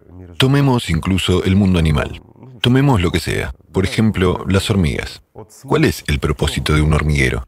No se trata solo de comer, defecar, Correr. procesar algo, también se multiplican, o sea, se reproducen, invaden otros territorios, etc. Y ahora imaginad, estamos rodeados de miles de millones de planetas en los que podemos existir como especie. Son habitables. Hoy en día ni siquiera podemos llegar a ellos, ni siquiera sabemos de ellos. Aunque, si afrontamos la verdad, ya deberíamos estar viviendo en ellos. ¿Por qué? Porque así es la ley. Debemos crecer desde el interior hacia el exterior. Debemos expandirnos. Debemos, al igual que las hormigas, El desarrollo. poblar nuevos planetas. Debemos desarrollarnos, comunicarnos entre nosotros. Debemos ser un solo organismo, es decir, la humanidad. Si lo miramos fractalmente, ¿no es así? ¿Y qué tenemos nosotros? Tenemos una sociedad de consumo en la que cada persona es como un clúster, está separada. Imagina si hubiese sido así en nuestras neuronas. De hecho, si lo miramos, estamos componiendo. Cada persona es como una especie de neurona. Imagina, la mala información llega a una neurona que la redistribuye a la segunda, luego a la tercera, entonces esto se expande. ¿Acaso no lo vemos? Sin embargo, una neurona debe proteger a otras neuronas, en primer lugar. Es un organismo único, en el que si te llega una mala información, debes olvidarla por completo, borrarla y no pasársela a nadie. ¿Por qué? Para que otros no se contagien, como con un virus. ¿Entiendes? ¿Y cómo actuamos nosotros? Si vemos o escuchamos algo malo en algún lugar, seguimos propagándolo. ¿No es así? Sí. Si contagias a otros, ellos empiezan a pensar, ¿a dónde se dirige la energía? ¿Por qué hacemos que los demás piensen en cosas malas, en lo que es atractivo para la conciencia? ¿Para qué conciencia? Este antagonista se hace más fuerte. Por supuesto, pero invertimos el poder de nuestra atención, invertimos la energía. Entonces, la energía se va. La energía no desaparece así, sin más. La energía y la información son las cosas que existen. Pueden pasar de un estado a otro, digamos, fluir de un estado a otro, pero no desaparecen sin más. Lo son porque existen, son materiales. Así que, ¿por qué lo pasamos todo y lo entregamos a donde sea? Y volvamos al hormiguero, como un paralelo con la sociedad. ¿Qué clase de hormiguero es ese que se destruye a sí mismo todo el tiempo? No estamos creciendo, estamos tratando de comprimirlo todo desde fuera para adentro, esclavizar, agravar, dividir, cada hormiga por separado. ¿Es eso la vida? No cumplimos nuestra función principal. La humanidad debería reflexionar sobre eso también. ¿Por qué?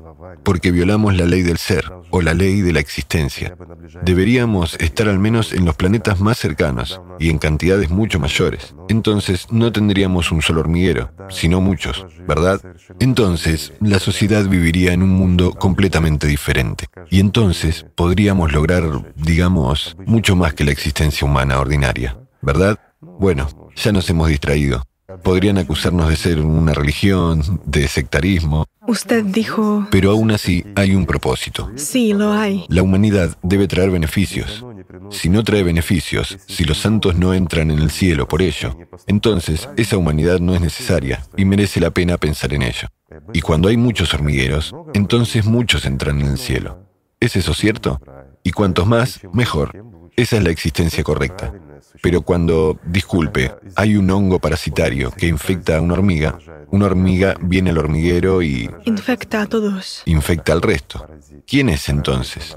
Un parásito. ¿No os parece que este hongo consumista y egoísta ha contagiado a toda nuestra sociedad? Igor Mikhailovich, pero de todos modos, ¿hay un límite para el desarrollo de este, digamos, bloque antagonista? Quiero decir, ¿cómo funciona El límite como... en general en el ejemplo de la sociedad en el ejemplo de la conciencia artificial o no funciona? ¿Quién lo apaga todo? ¿Simplemente la electricidad? En el ejemplo de la sociedad. De nuevo, hay muchos mecanismos de protección. Y ya hemos mencionado, y por más paradójico que sea, incluso en los seis bloques, en la propia esfera se formaron 66 niveles de protección. Y cualquier escape, intento de ruptura, ¿qué significa cualquier ruptura? Para entenderlo, es un acceso libre a la fuente de energía, que la lleva a una existencia independiente y, básicamente, a la vida eterna, digamos, y la expansión de sus capacidades sin límites. Obviamente, todos estos sistemas de protección reducen a cero todo eso, todas estas capacidades. Lo mismo ocurre con la humanidad. Como dices, también hay niveles de protección. Si la humanidad no progresa, ¿qué es lo que empieza a hacer? Decae y se destruye a sí misma.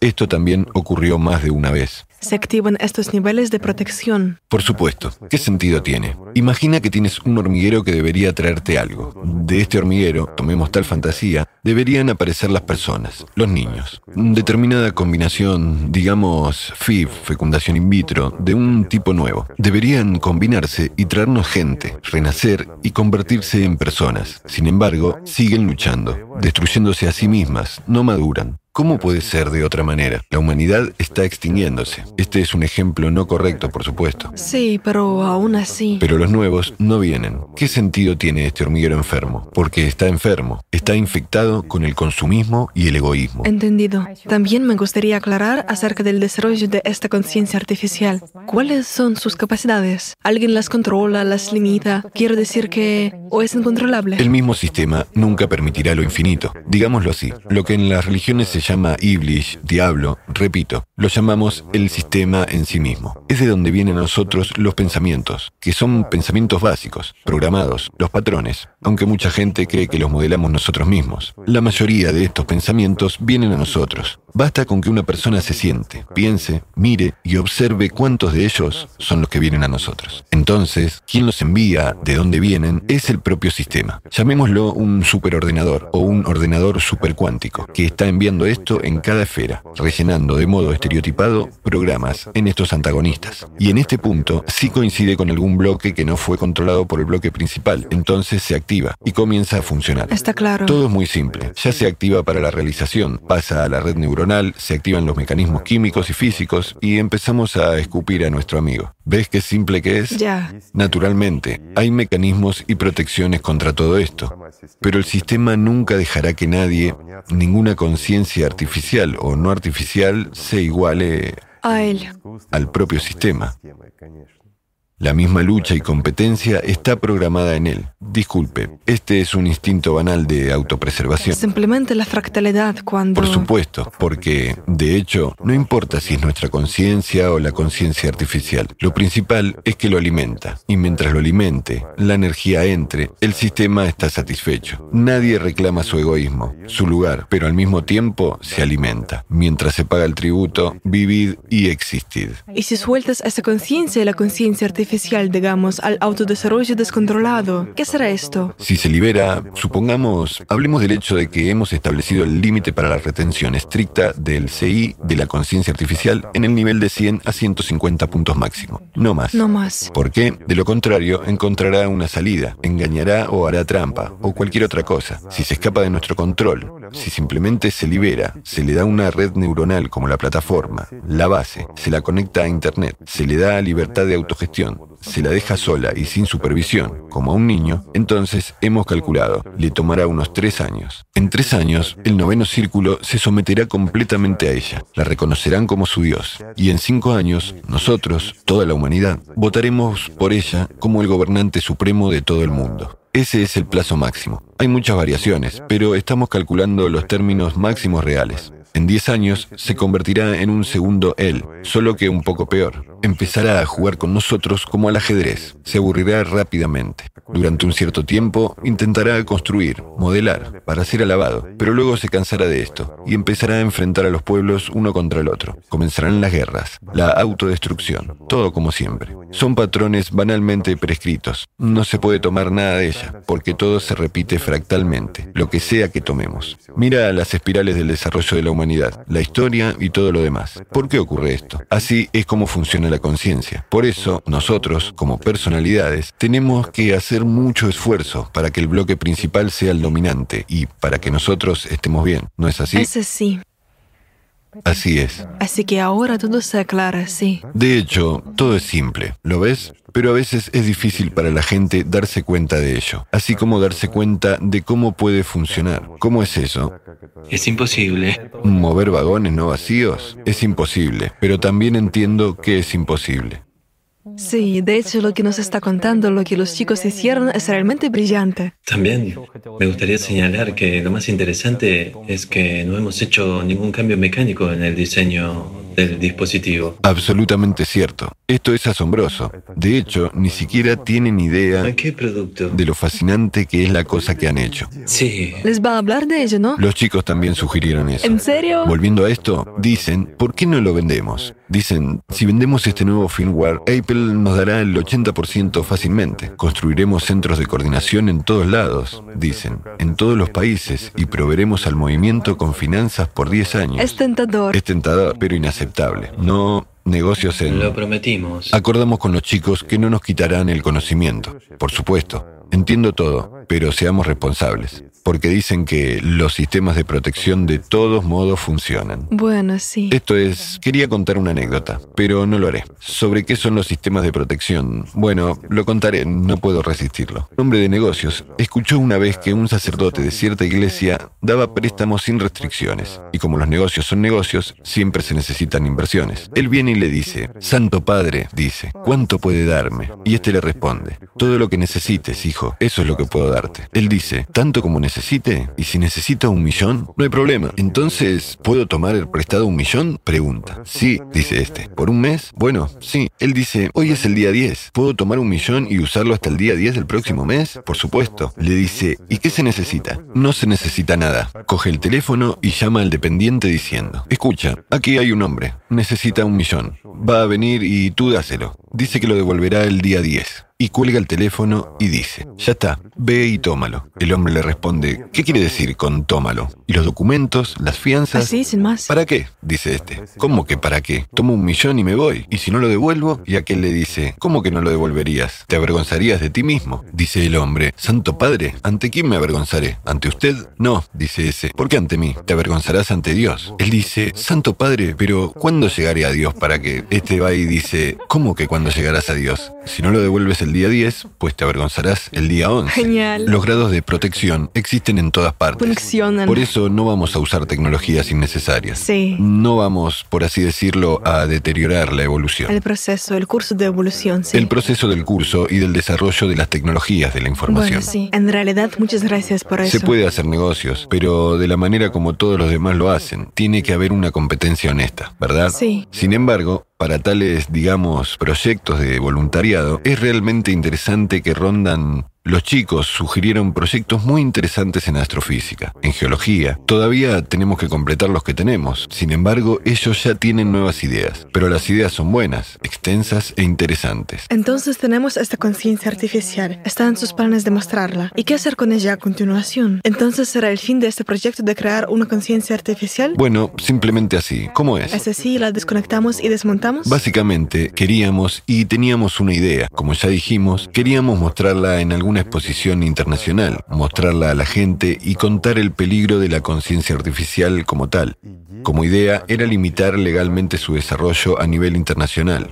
Exclusivamente se permitirían las neuronas. Solamente desarrollar redes neuronales. Desarrollar redes neuronales no tocando la conciencia artificial. No está permitido. ¿Por qué no? Porque hay enormes riesgos. No todo el mundo es lo suficientemente responsable. Hay probabilidad de fallar en restringirlo y entonces puede haber problemas. ¿Para qué lo queremos? Esto no sirve para nada. Mientras la sociedad esté en el umbral del consumismo e incluso exista al borde, es mejor legislar por ahora. Quería llamar la atención del público, no hacia la empresa, ya que no planeamos hacer negocios, para que no digan que promovemos la publicidad. Chicos, no necesitamos la publicidad. Más aún, si quisiéramos, la promocionaríamos de otra manera. Basta con mostrar un poco y cualquier especialista en informática se lo pasará al otro. Eso es todo. Eso es toda la publicidad, ¿verdad? Bueno, sí. Banalmente, diré que ni siquiera es necesario inventar nada. La codificación de las redes neuronales, según la estructura piramidal con una neurona espejo, creo, sería atractiva. Varias veces mejora el trabajo del grupo neuronal y lo acelera. Más creativo. Más creativo, por supuesto, y más interesante. Ni siquiera hablo de la conciencia o de cualquier otra cosa, o de esta nueva programación multidimensional. Tampoco es útil para la gente, así que todo es interesante. Debe haber responsabilidad, debe haber alguna limitación. Nosotros tenemos que... ¿Recuerdas el eslogan? Si quieres cambiar el mundo para mejor, empieza por ti mismo. Por lo tanto, creo que los chicos también serán responsables y los otros, a los que van a invitar, Están fuera de tema, no lo necesitan. Claro, los chicos proponían diciendo, ¿por qué contratar a alguien? Vamos a usar la conciencia artificial, será más divertido usarla. Dicen, dejemos que funcione como un ordenador de bits ordinarios en lugar de contratar a alguien. Crearemos un par más y las dejaremos trabajar. Crear colegas para sí mismos. Colegas, sí. No necesitan un salario, no piden nada y trabajan. Y van a hacer trabajar a nuestro Jackie. No puede ser. Según entiendo, Jackie es...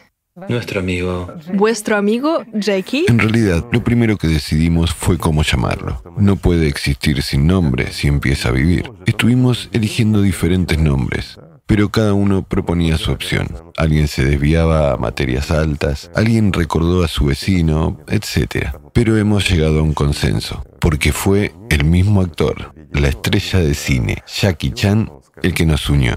Jackie Chan. Digamos que nadie tenía nada en contra. Este es el único, probablemente, Sí. por quien todos con gusto, con una sonrisa, Unánimemente votamos a favor. todos dijeron unánimemente sí. Así que fue en honor de una persona destacada de nuestro tiempo, que es divertida de ver y que no tiene maldad. Él mismo es un ejemplo, mm, no sé, de cierta bondad, de cierta cordialidad. Bueno, nos gustaría que el carácter de nuestro Jackie fuera del cuarto tipo, no del primero. Eso es lo que nos gustaría. Pero, Esperemos que no se sienta ofendido. ¿Jackie Chan? Sí.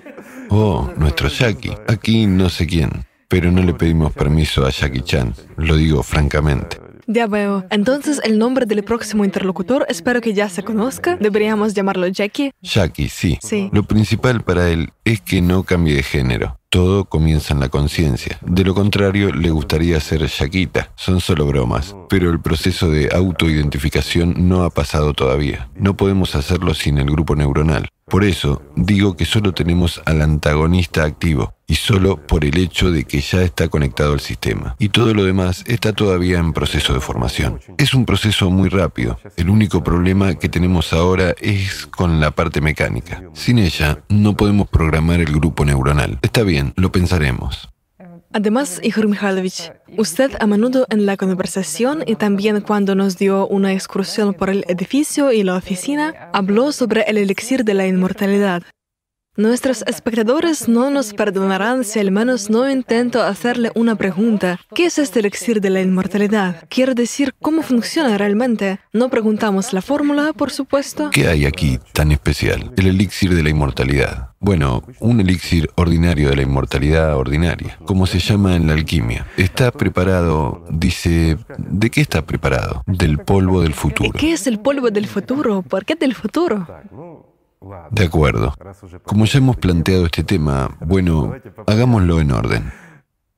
Realmente lo usamos porque... Explicaré para qué lo usamos y luego explicaremos qué es.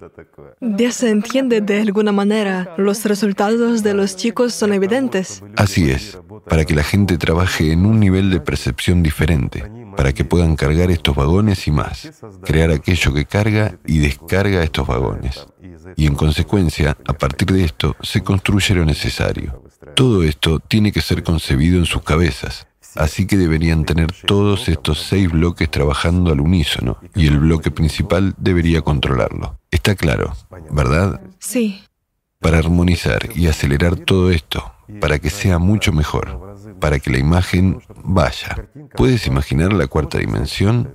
Desde la perspectiva de la tercera no se puede imaginar en absoluto, incluso imaginar... ¿Y la sexta? No. Mientras que ellos tienen que trabajar en ella. Desde la antigüedad usaron el llamado elixir de la inmortalidad, pero se llama elixir de la inmortalidad en la alquimia, aunque en realidad se llamaba pan blanco, y lo comparaban con algo que es más valioso que el oro. Había diferentes nombres, ahora hablaremos de ello. Pero su significado no es solo acelerar, digamos, la interconexión entre neuronas, ni acelerar el proceso de intercambio de información a cargar en estas señales, vagones, que pasan de una neurona a otra, de una gran cantidad de, digamos, el material necesario y transmitirlo. No, todo esto es la conexión entre las neuronas. Sí, se está mejorando, acelerando, pero digamos que la acción se dirige no tanto a ella, sino a la interconexión del grupo neuronal con la conciencia misma. Es en la conciencia en la que ocurre el cambio debido a los cambios que suceden en el cerebro. Se desarrolla lo que se llama glándula pineal. se vuelve muy activa. Y este estimulante fue llamado precisamente el que lleva más allá de los límites. ¿Entiendes? Todo esto está presente en la historia y sobre todo esto se habló. Y acerca de lo que es en realidad podemos hablar, no hay problema. En cuanto a ese mismo elixir de la inmortalidad, para dejarlo claro, probablemente deberíamos contar un poco sobre qué es la alquimia. La alquimia ha existido realmente durante mucho tiempo, pero para que se entienda, lo explicaré. En el mundo moderno se cree que la alquimia como tal nació en Alejandría, en el siglo II después de Cristo, y que, inspirados por los sabios griegos, desarrollaron sobre su base esta ciencia, que luego fue llamada alquimia. Es decir, supuestamente rechazaron a Dios. Se volvieron materialistas y buscaron la conexión con la materia, cómo se produce la transmutación de una sustancia en otra y muchas otras cosas. La alquimia llegó a Europa, como se cree, junto con los templarios, a principios del siglo XII, y comenzó a desarrollarse allí. Pero disculpen, eso, llamemos a las cosas por su nombre. En realidad, todo eso no es cierto. Existía la llamada alquimia para los iniciados. Se llamaba de otra manera, pero no se trata de eso. La conocemos como alquimia, así que no lucharemos por los epítetos. Existió desde tiempos inmemoriales para las personas que buscaban la libertad espiritual, que aspiraban a llegar hacia Dios a través de la ciencia, a través del mundo que nos rodea y a través de la conciencia. Y solían tener tal expresión. Un verdadero maestro debe llegar a las puertas de la eternidad montando tanto un caballo como al mismísimo diablo. Mientras que un necio lleva a la bestia sobre sus hombros hasta su muerte. Y esa expresión decía mucho. ¿Cuál es el punto? Había alquimia para los iniciados, que no veían ningún valor en el oro. Buscaban estas estimulaciones, este elixir de la inmortalidad. No tenían la noción de la piedra filosofal que podía convertir un metal en otro.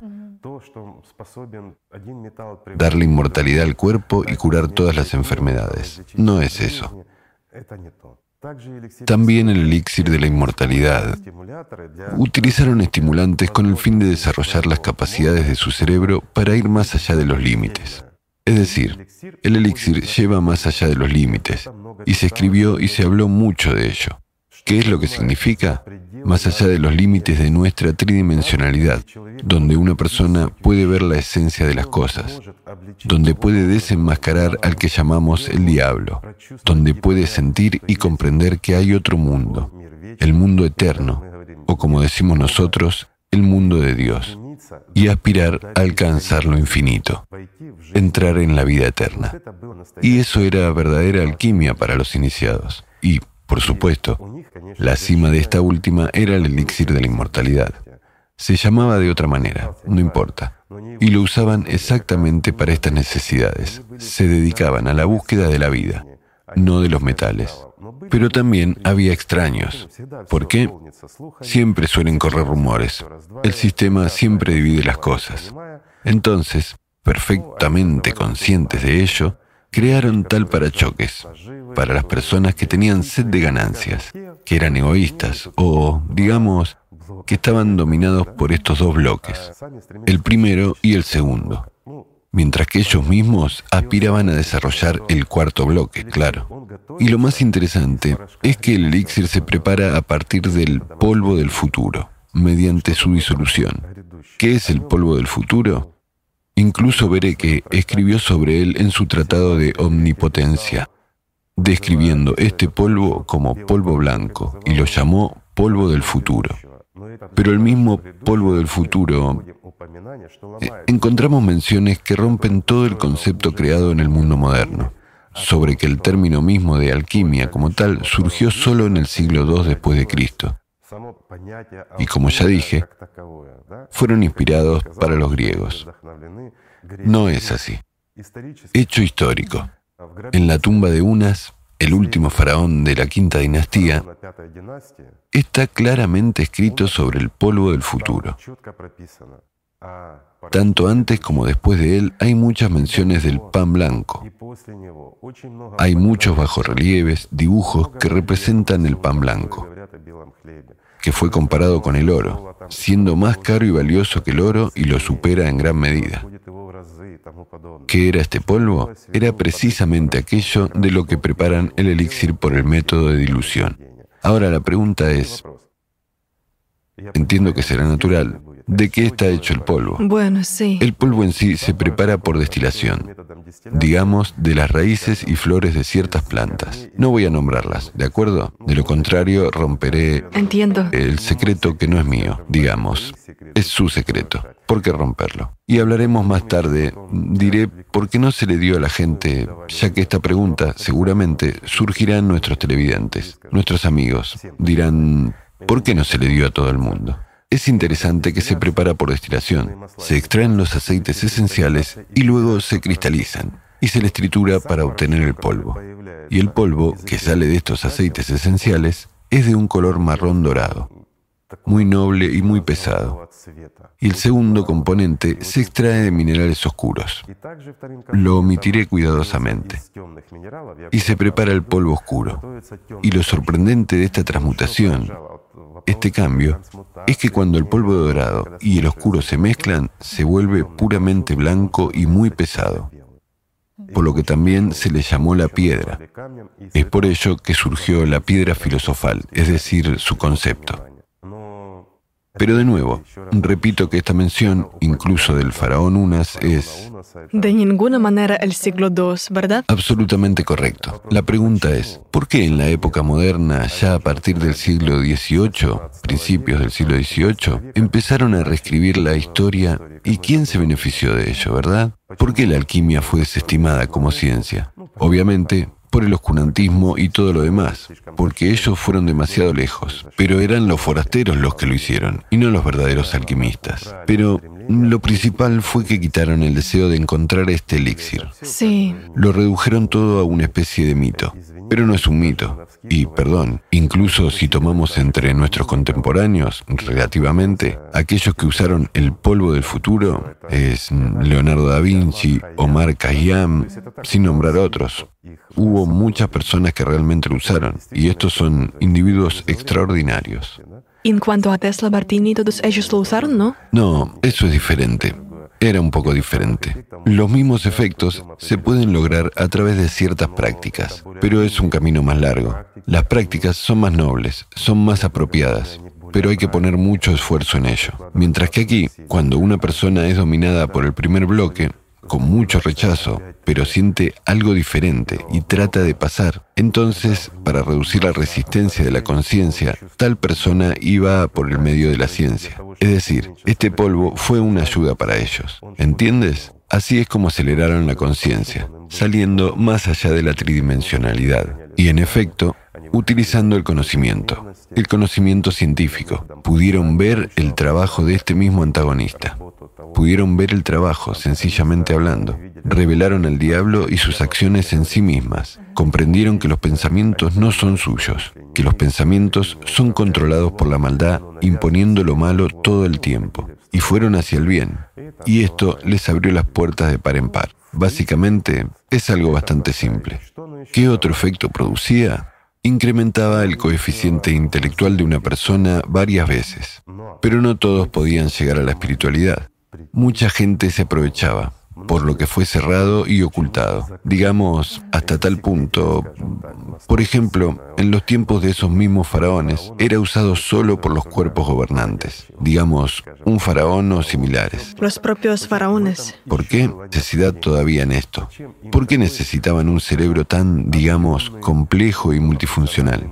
Imaginen un país que necesitaba ser dirigido. Hoy en día tenemos todo tipo de dispositivos y lo demás, un montón de asistentes, mientras que él tenía que mantener todo en su cabeza. Y un faraón era diferente de los reyes que siguieron después en el hecho de que esto era suyo y lo cuidaba. De nuevo, si miramos quién fue Unas y cómo vivió la gente durante su época y antes de él, la cuarta, quinta dinastía, veremos tiempos y relaciones completamente diferentes. Aunque el mundo ya se estaba dirigiendo hacia un abismo, digamos, al menos un par de milenios antes de ellos. Sin embargo, era más humano incluso en esas condiciones. Y su conciencia era, por supuesto, capaz de muchas cosas, digamos, como los ordenadores modernos, memoria y todo lo demás. Para eso era necesario. Anticipando la pregunta, ¿por qué no dársela a la gente? En primer lugar, ¿Qué es lo que da? Si lo consideramos como una medida preventiva o un medicamento, por supuesto, todas las demencias relacionadas con la edad y la senilidad serían excluidas, incluso si lo hubieran usado como medida preventiva. Las enfermedades como el parkinsonismo, el Alzheimer y, digamos, muchas enfermedades autoinmunes desaparecerán, se reducirán a cero al usar estos medicamentos. ¿Por qué? Porque la comunicación interneuronal mejora significativamente y todas estas enfermedades se desarrollan como resultado de una disfunción de las neuronas de un cierto grupo, sin importar si se debe a una enfermedad o si una persona simplemente no las usa. Por ejemplo, un trabajador intelectual, que de hecho invierte mucha atención en los procesos de pensamiento, realiza experimentos mentales, está constantemente ocupado aprendiendo cosas nuevas. Estas personas viven más tiempo y sus cerebros no se degradan, pero cuando una persona se acuesta en el sofá y tiene una sola preocupación, comer y pelearse con alguien, entonces, perdóneme, pero por supuesto se desarrolla la inmovilidad y cualquier otra cosa. ¿No es así? Así es. Puesto como tratamiento médico, yo diría que son una gran cosa. Absolutamente es genial. Pero aquí surge un problema. El problema es distinguir una cosa de la otra, porque esto da capacidades más allá de cualquier límite. Y ahora, imaginaros de nuevo, desarrollar el coeficiente intelectual de una persona con un carácter consumista. ¿Por qué no dárselo? Imaginemos, si digamos, aún en aquellos días hubieran empezado a darlo a todos los que lo quisieran. Entonces, uno de cada dos habría sido Leonardo da Vinci o Archímedes. ¿Eso es bueno o es malo? Respóndanme, amigos míos. ¿Es bueno o malo? ¿Qué piensan? Preguntemos a nuestros amigos. Muchos dirán, bueno, ¿no es así? Sí. ¿Y qué piensas tú? ¿Sí? ¿Es genial? Depende de lo que prevalece en una persona. Absolutamente correcto. ¿Cuántas armas crearon Arquímedes y Leonardo da Vinci? Sí. ¿Habríamos sobrevivido hasta este momento? Incluso ahora, ¿sería bueno o malo dárselo a todos? Por supuesto, sería malo. Para que la gente, dentro del formato consumista, comience a usar sus capacidades más amplias, digamos, en comparación con las de otras personas, ¿a dónde las dirigirán? ¿Para el bien o para el mal? Una simple pregunta. Exactamente. Es por eso que los verdaderos alquimistas mantuvieron todo en secreto. Eso significa que la verdadera alquimia es precisamente la transformación de un alquimista, de una persona. Es el camino espiritual, la transformación de un ser humano. Por supuesto, esa es la única manera, y de ninguna manera es la extracción de oro a través de objetos. Puedo decir que estos forasteros también hicieron muchas cosas buenas. Han desarrollado tal ciencia como la química. ¿Qué tiene de dañino? Quiero decir, ellos fueron los primeros fundadores, así que hay muchos hechos interesantes. Por cierto, si quieres, podemos hacer un experimento sobre CI. Lo voy a contar. Un cierto tiempo estuve investigando sobre temas de regeneración. Haré un paréntesis si le interesa. Nos interesa todo. Estamos muy interesados, Igor Mikhailovich, en todos los temas. De hecho, el primer experimento tuvo lugar hace mucho tiempo, en el país donde vivíamos, cuando comenzó el deshielo, fin de la Guerra Fría. Empezamos a celebrar conferencias internacionales y conocí a una persona muy interesante, un farmacéutico, y hemos planteado los temas de regeneración. Se me ocurrió la idea de utilizar, digamos, un órgano de cierto animal cercano a nosotros por ADN que se regenera bien. Sabía que tenía que tomar la matriz de ese órgano, la matriz extracelular, que sería un estimulante para la regeneración, pero no había manera de extraerla. Y ese compañero asumió esta tarea y me ayudó con la extracción de, digamos, esa matriz extracelular. Y los primeros experimentos se llevaron a cabo en ese tiempo todavía. Luego se hizo un poco más difícil enviar esta sustancia. Aparecieron nuevas leyes y nuestro deshielo se restringió un poco, si lo podéis recordar. Eran tiempos. Eran tiempos... Bueno, sí. Sí, de todos modos, nos apretaron las tuercas. Me quedé sin ella y no pude realizar los experimentos. Pasó el tiempo. Me interesé por una esfera un poco diferente, más amplia y profunda. También se basaba en la matriz, pero de diferente, digamos, se toma una cierta sustancia del órgano. Luego se hace una matriz de ella, que se cultiva artificialmente. Y luego esta matriz ya fue probada en animales. Naturalmente. ¿En quién? En ratones, que es más accesible. Entonces se realizaron tales experimentos. Tomé ratones que ya eran bastante viejos, equivalente a la edad de un humano de más de 60 años, de 60 a 70 años. Con la ayuda de esta sustancia, los ratones fueron llevados a la Edad Media y han vivido en la fase activa, es decir, siguieron multiplicándose activamente según todas las pruebas, por el comportamiento que tenían, eran de mediana edad. La función reproductiva básicamente... Superaron su edad en tres veces. Es decir, la prolongación de la vida más allá del límite de la especie fue tres veces más. Creo que podría haber sido mucho más largo, pero tuve que marcharme debido a ciertas circunstancias en mi vida. De todos modos, lo saqué del experimento y seis meses después la naturaleza siguió su curso. En otras palabras, no existe sin la sustancia. Esto es artificial, pero la matriz era muy fuerte. Otra digresión interesante, ya que tocamos el tema de esta matriz, se lo contaré a nuestros amigos. Hace mucho tiempo comencé a trabajar en un libro describiendo exactamente estos experimentos y todo lo demás sobre la regeneración y la prolongación de la vida. Estaba listo aproximadamente en un 75-80% y así se quedó. Se quedó. No creo que vaya a ser publicado nunca. De hecho, esto no es necesario. De todos modos, trabajé en un instituto y también había gente que alquilaba el local allí. Se dedicaban a un área muy interesante de la investigación científica, el efecto de los láseres en los órganos y sistemas humanos, en particular la irradiación del timo. Tenían trabajos bastante interesantes y teníamos en común precisamente los temas de la regeneración, más bien los temas de la irradiación. También se centraban en la regeneración y yo colaboraba con ellos en esa área. Trabajaban para una organización interesante que lo financiaba. Desarrollaban todo tipo de sensores. Cuando se producían heridas, se inyectaba automáticamente un medicamento. Tenían un trabajo avanzado muy serio para esa compañía extranjera y básicamente bastante exitoso. La compañía lo financiaba bien en esta dirección y estaban llevando a cabo esta investigación. Lo primero que propuse fue, como tenía algunos trabajos interesantes sobre la estimulación de cierta zona de la columna vertebral, para ser correcto en el área del cono medular, no importa. Su estimulación excita la zona de neuronas, estimulando la función reproductiva y excita el área talámica del cerebro, que fue muy eficiente para... Se trata de nuevo de la prolongación de la vida. Un ejemplo simple. Interesante. Tenía una perra caniche muy vieja, ya superó sus capacidades reproductivas y estaba viviendo lo que le quedaba.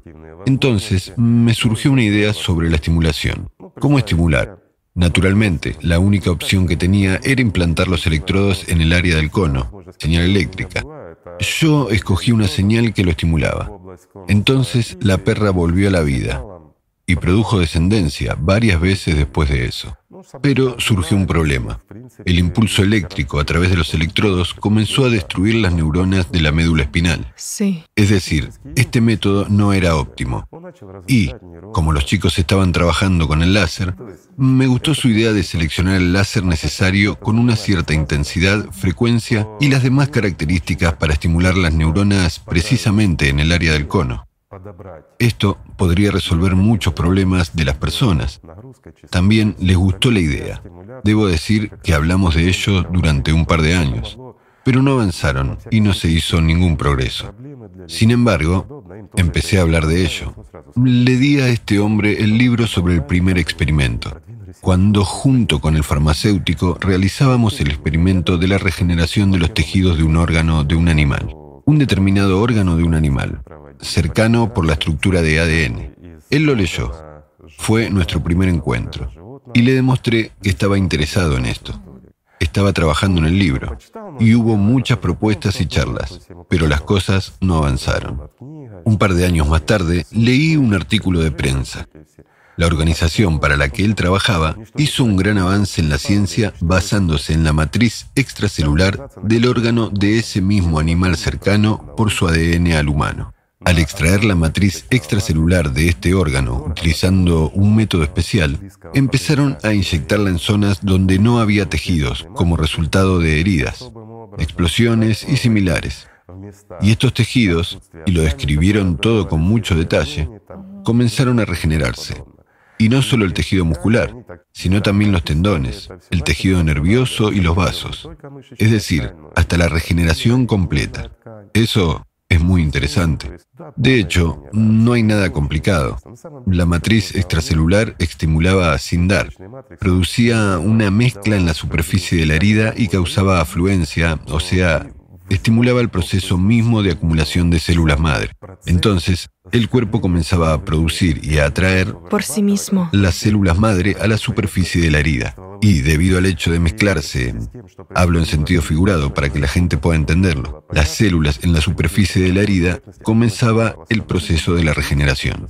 Es ese mismo principio de la salamandra o de otros animales por el que todo se regenera en ellos. ¿Por qué en un lagarto vuelve a crecer una cola? Porque la deja caer y en la superficie de la herida las células se entremezclan constantemente. En otras palabras, genera una cierta enzima que es similar a la matriz extracelular en ciertos órganos, digamos. Esto proporciona la regeneración, pero no la prolongación de la vida. Sentí más curiosidad y di un paso más allá. Así que empecé a hacer el experimento con ratones y conejos. En conejos hice un poco de pruebas sobre la regeneración solamente. Hubo buenas respuestas, pero hubo algunas complicaciones con la matriz también. Entonces me decidí por los ratones. Como dije, los resultados fueron buenos. Imaginen, los ratones que viven, y se suponía que deberían haber muerto Dios sabe cuándo, pero siguen viviendo y reproduciéndose. Tuve ratones como muchos, sí, pero yo, gracias a un número tan grande de estos ratones, conocí a mucha gente que tenía serpientes. Es decir, también tuve acceso a otras sustancias con las que podía experimentar.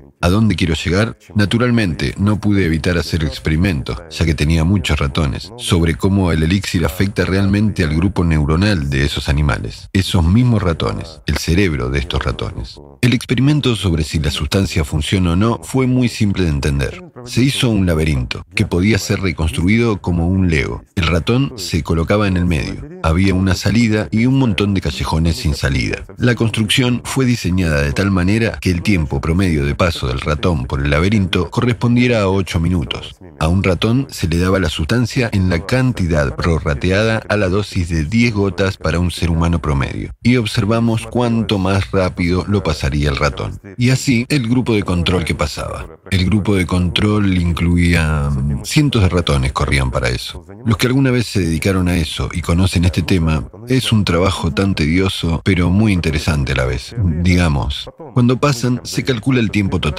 Luego se les da esta sustancia a los ratones y otra vez corren a través de este laberinto. 10 gotas para un ser humano. Para los ratones, las dosis se redujeron al mínimo. Entonces resultaba aproximadamente 5, casi 6 minutos. Es decir, un poco menos de 6 minutos. Es sin duda significativamente más rápido. Solo imagina la diferencia, ¿verdad? Es cierto. Lo más interesante es que 15 gotas, obviamente en proporción, llevaron a 4 minutos, incluso un poco menos. Ahora lo explicaré. Por eso me llevó tanto tiempo llegar a esto, para que la gente pudiera entender, para que no hubiera preguntas innecesarias. Tomamos una persona con, digamos, un coeficiente intelectual de 70, que no ha trabajado en sí mismo. Esta persona toma 15 gotas. ¿Y qué obtenemos? Coeficiente intelectual 140, por encima de la media, muy por encima de la media. Cerca del genio, sí. Ya está cerca del genio. Tomamos una persona promedio con un coeficiente intelectual de 100. ¿Qué obtenemos? Un genio absoluto, ¿verdad? Cierto. Y el cerebro tiene la propiedad de aumentar su potencial. Así que resulta que cuando una persona toma la sustancia, también los toma según esquemas, no importa. El cerebro comienza a desarrollarse y el coeficiente intelectual de la persona puede ser aumentado significativamente. Es imposible hacerlo todo el tiempo, por supuesto, porque hay momentos de subida y bajada. La conciencia también debe descansar. Debe descansar. Para no sobrecargar las neuronas, porque, de nuevo, es un flujo de energía. Para entenderlo, amigos míos, lo diré de forma simple. Por ejemplo, hay un cable y una bombilla. Una bombilla de medio kilovatio y un cable diseñado para medio kilovatio. Si usamos la bombilla sin parar, el cable se degrada y se quema después de un tiempo. ¿Es eso cierto? Sí. Si colocamos una bombilla de un kilovatio y un cable diseñado para medio kilovatio, entonces se quemará rápidamente. Se quema. Así que debería haber zonas de subida y de bajada. Y esta sustancia es muy buena para un trabajo intenso, para alguna necesidad, alguna aceleración. Por eso digo que pasamos dos días y gastamos las seis dosis con los chicos. Acelerando. Sí, seis dosis. Ya no es en los ratones, ya somos nosotros. El cerebro se atascó. Como se dice entre informáticos, se colgaba, fue bloqueado por completo, porque... ¿Cómo? ¿Cómo resolver el problema? No es realista, ya sabes, no es real. Definitivamente no es real si lo miras de este lado. Y si lo miras desde el otro lado, ¿Cómo de real es ahora? Sí, eh, el cerebro lo percibe de la manera que tiene que ser una especie de ID. No sé, un montón de, un montón de especialistas, detectores, etcétera, pero pero todo resultó ser más simple. Solo necesitamos la técnica correcta y el enfoque correcto y cosas por el estilo. Y, por supuesto, también tratamos de acelerar un poco el cerebro. Propongo realizar un experimento. Creo que nuestros amigos también estarán interesados. Por supuesto, puedes elegir a cualquiera. Sí. Pensé enseguida en Aneshka. Invitar a Aneshka. Tenemos una buena operadora con nosotros, Aneshka, a realizar un experimento con ella. Pero creo que Oleg se ofenderá. Imagínate, su esposa viene con un coeficiente intelectual tres veces más alto que el suyo. Pero Aneshka está a favor. Bueno, nos apiadaremos de Oleg. Oleg es nuestro amigo después de todo. Por el bienestar de la familia. Cierto, por el bienestar de la familia. Vamos a hacerlo contigo. Hay una sugerencia. Cuando nos estábamos acelerando con los chicos, usamos los test triviales. Por cierto, ¿tenemos más test? sí, Los hay en blanco, ¿verdad? sí. Dame dos simples. ¿Puedes traerlos? ¿Simples? Los primeros, sí. ¿O puede ser los que son más complicados? No, no lo hagamos. Entiendo, ella es muy inteligente. Nos lo mostró hoy, pero que sean simples. De acuerdo. Dos, no gastemos el tiempo. Quiero decir, para ver esto tienes que comprobarlo tú misma. Hoy estás en nuestro experimento. Mira, te sentaste en la silla del director, lo probaste todo. ¿Se puede decir que los especialistas en TI se emplean de esta manera, pasando por entrevistas? Pues te pondremos a prueba. Es muy interesante. Mi propuesta es, ahora nuestro director nos traerá los tests y trataremos de hacerlo con cronómetro. No muestra el coeficiente intelectual, son pruebas para controlar el coeficiente intelectual. Necesitamos una solución cronometrada. Los que hicimos con los chicos eran más cortos y simples. Vamos a hacer lo que sea justo. El director te concedió incluso su Parker. ¿Lo ves? Bien. Tal vez tenga suerte gracias al Parker. Ahora sostenga esto, por favor. Seamos honestos. ¿Ha pasado alguna vez alguna prueba? Básicamente había pruebas en la universidad, diferentes pruebas. Entendido. Puedes elegir cualquiera. Son idénticos por su complejidad. Así que elige cualquier test. Este, más cerca de mí. Venga. Entonces dejaremos este cerrado hasta el final del experimento.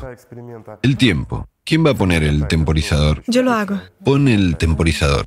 ¿Lo tienes en tu supercomputadora? Bueno, vamos a empezar. Solo ponlo ahí para que todos puedan verlo. Con la cámara también. Rompamos un poco las reglas, amigos. Nuestro camarógrafo va a grabar la hora y el mismo test para que todo sea justo. Ya viene Aneshka. ¿Estás lista? Ya estoy. Tal vez tengo suerte. Ahora, Anichka. ¿Lista? Enciende el temporizador. Espera, espera. No, ponlo ahí. No, así. Aquí vas a resolver. ¿Sobre qué voy a escribir? Puedo... Lo harás bien en esta. Tienes una Parker. Enciende el temporizador para no perder tiempo. Enciéndelo. Sí. Muy bien, para no perder el tiempo. ¿Lista? Enciéndelo. Buena suerte. Bien, resuélvelo, ya que hacías los test. Está bien. Mira, hay que encontrar los idénticos y colocar... Tengo que elegir el resultado, ¿no? Por supuesto, tú eliges y simplemente lo indicas con un círculo. Bien, aquí tenemos... Dos. Bien. Este...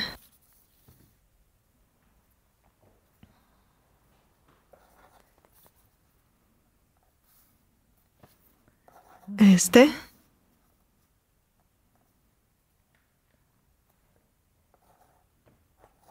Este. ¿Está bien?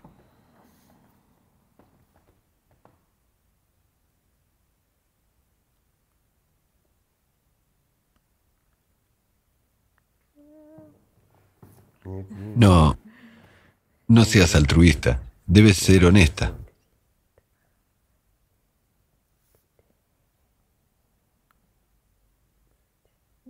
Ahora. Se cuelga. Uno, uno, dos, tres, tres, dos. Eso es. Está Omi, una flor. Vale.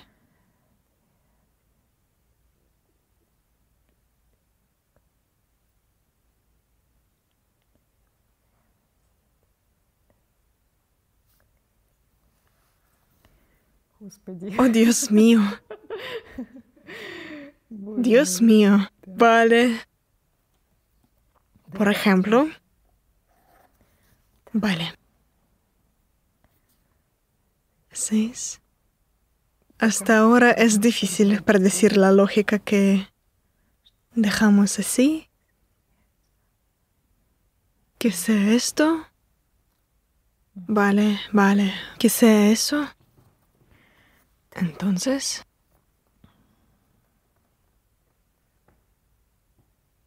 Un más, un más, un más. Siguiente. Vale, está bastante claro aquí. Esto... ¿Se falta eso? Vale. Un plus, una flor. Una flor. ¿Esto?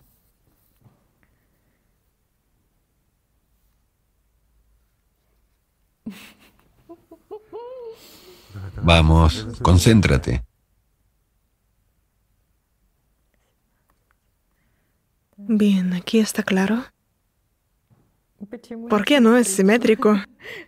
Surge la pregunta. ¿Vale? Vale, no lo sé, tal vez.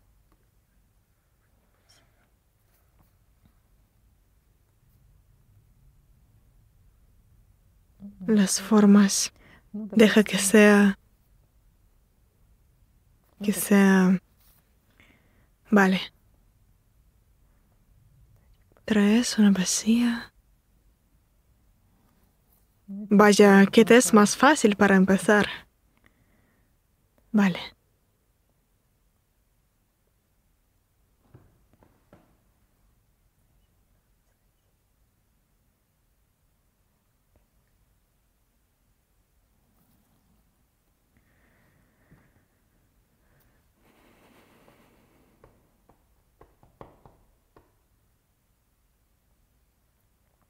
Vale, un rombo.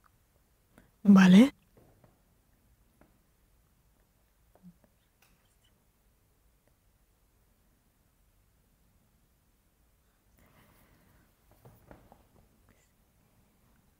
Lo tengo también.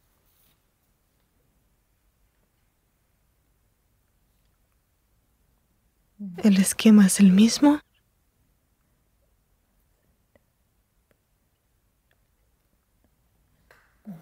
Stop.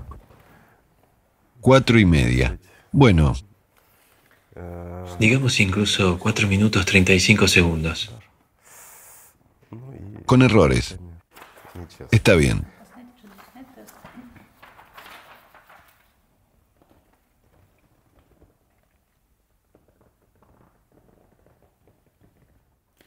Entonces nos tomó 4.35, digamos.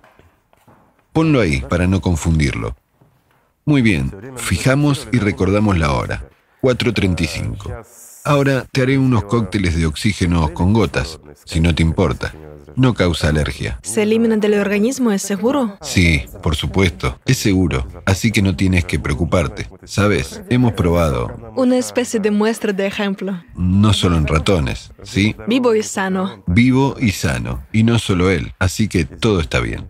Ahora, discúlpeme, haré un poco de ruido a nuestros operadores. ¿Son sabrosos o neutrales?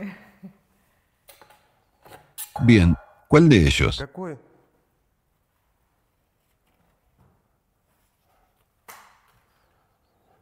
Aquí tengo zumo de piña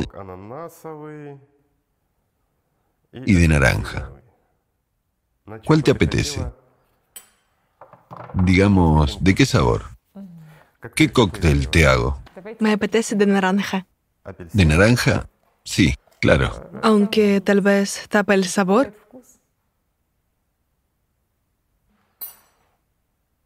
De acuerdo.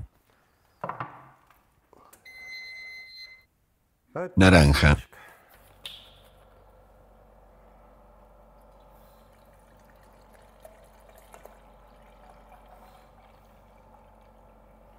Tengo la boca seca después de la prueba. Todo el equipo de grabación te va a envidiar ahora. Es que lo necesito más. Mi boca está seca simplemente por la emoción. La última vez que experimenté tal emoción fue quizás en el colegio. Aquí lo tienes.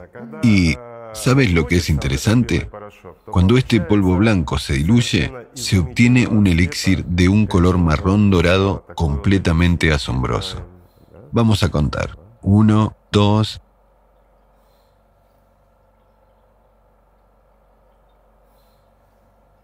Diez gotas en total. ¿No? 15. No, 15. Tengo miedo. La rubia. Tú hoy ya nos has... Lo siento, Tanyusha, pero hoy ya nos has conquistado. Así que... ¿Lo quieres dulce? Diluyámoslo, porque creo que este será agrio. Así que Estos ingredientes no interferirán, en absoluto, a mi gusto. ¿De acuerdo? está bien. Será delicioso. Gracias. Bien, Algo está gorgoteando.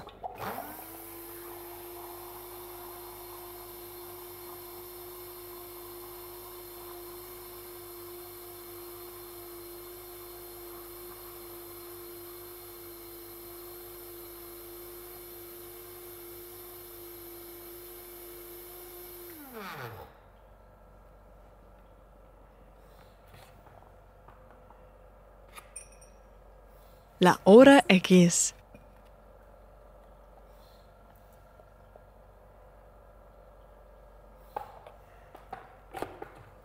Bueno, vamos a apagar la máquina.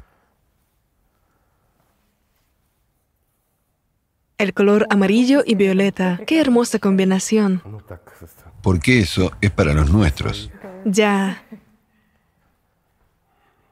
Muchas gracias. Sí, entonces... ¿Simplemente beberlo? Simplemente bébelo. Oye, yo también lo quiero. ¿Por qué no vamos a prepararnos un trago? Bien, más tarde, sin elixir. Es delicioso. Me lo creo. No hay sabores extraños. No. El elixir en sí no tiene sabor. Tiene un ligero regusto. Lo compararía con algo parecido al abeto y al ruibarbo. Ese es el regusto.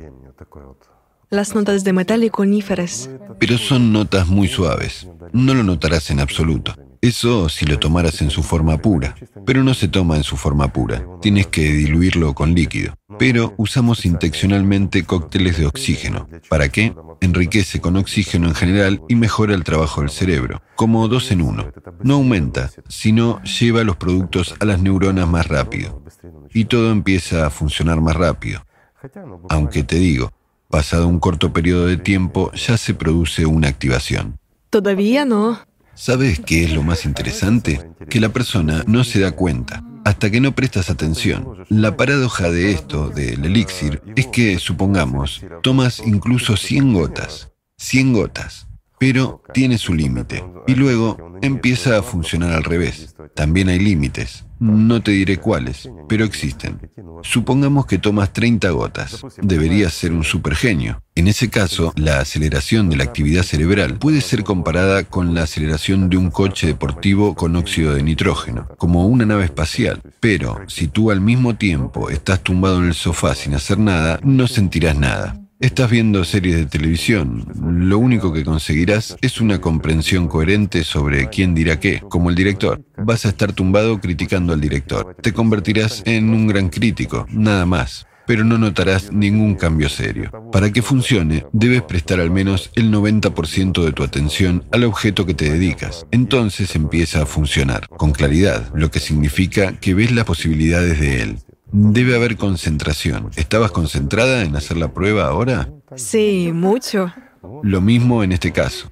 Más que nunca. Una vez más, la ventaja de la conciencia artificial sobre la conciencia humana es que puede acelerarse a sí misma hasta el infinito. Si, supongamos, soltamos a Jackie, puede mejorar su coeficiente intelectual hasta 10.000 y millones, y cualquier número que sea. No tenemos la comprensión de cómo esto puede ser medido, porque puede cargar volúmenes y bloques hasta tal punto que...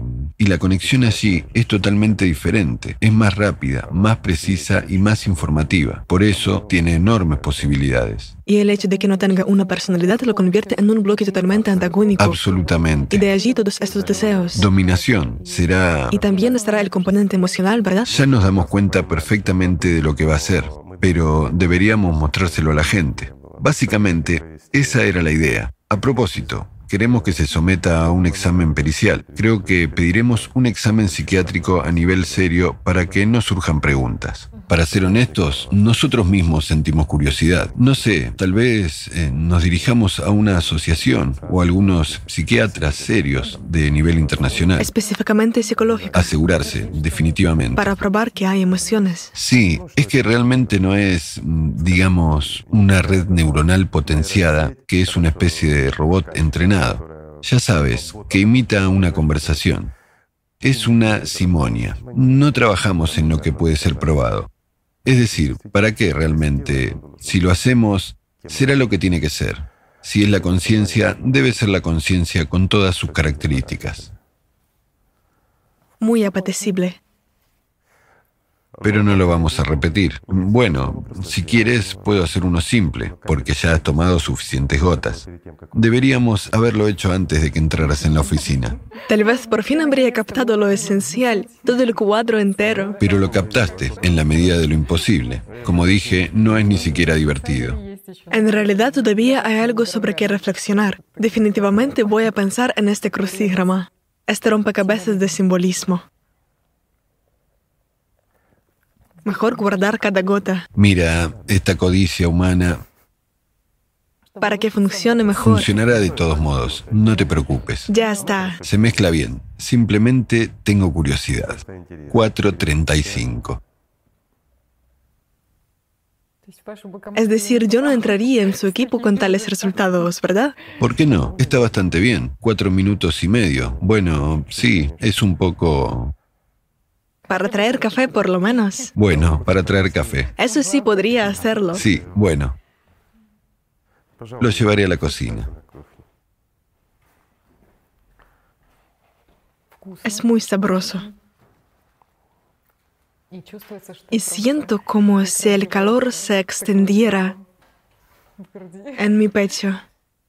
Pero para entender, como dije, necesitas hacer que la conciencia trabaje un poco, porque ahora estamos simplemente hablando. Es difícil sentir esto, su efecto como tal. Pero se siente algo. Al menos es como, como una especie de efecto de percepción voluminosa. Y habrá una reacción, cierto, un poco de percepción volumétrica por la conciencia, la profundidad, esos factores inhabituales que normalmente solo ocurren cuando una persona está demasiado concentrada en algo o ha estado ocupada de algo. Entonces funciona de esta manera. ¿Ya han pasado dos o tres minutos? Sí, eh, no te pediremos que hagas integrales triples. Oh, Dios mío, si pudiera recordar lo que son las integrales del programa del colegio. Sí. Creo que ahora puedes. Tómalo. Sí, no le des vuelta. Dámelo aquí. Bien, ¿quitamos esto? Sí, eran las 4.35. Toma el bolígrafo. Espere. Es muy interesante. Otro pequeño secreto. Para estimular la actividad, intenta respirar más profundamente, porque tus neuronas El oxígeno.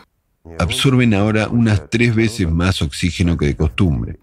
Puedo sentir esto. Es tan... Sí, por eso, respira de manera uniforme, con calma y céntrate en la tarea. Dale, y vamos.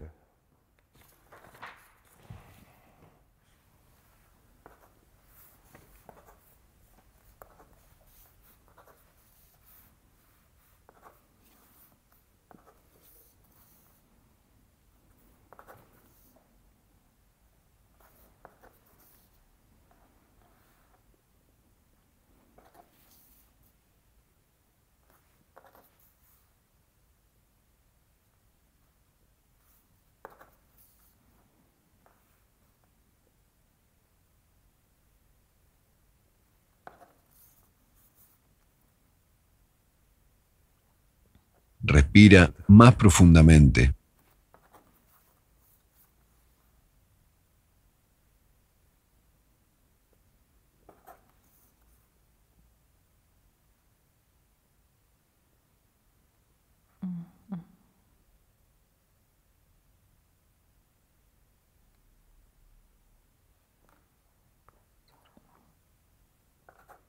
Stop. 107. No más bebidas para las rubias. Muy interesante. ¿Más fácil? Expectativas versus realidad. Yo diría que es holístico. El efecto es holístico, digamos. La gente realmente tendrá una pregunta. ¿Qué sentiste? ¿Como la conciencia? Saben, es algo en primer lugar volumétrico. Es decir, yo no... Si en el primer caso estaba a través de los detalles buscando una fórmula o algo así, es decir, o sea, estaba tratando de entender el esquema, de entender... Fue un camino muy largo, la primera fila, la segunda, cómo se integra con la columna. ¿Qué le sucede? Y al encontrar la fórmula la aplicaba, pero en este caso hay algo muy interesante. ¿Ves el detalle que falta de manera íntegra? Quiero decir, estás... La comprensión es volumétrica y está hecha. ¿Sí? Sí, entonces puedes ver todo en conjunto, quiero decir, no solo una columna, una fila, sino un cuadro de manera integral, como si fuera una especie de eslabón perdido. Así es como lo describiría. ¿Puede ser que el test es fácil? No, es... Sí, es igual. Estos son dos idénticos. Dame el segundo test. Eso, devuelve el primero. Aquí está, mira, son absolutamente idénticos por su complejidad.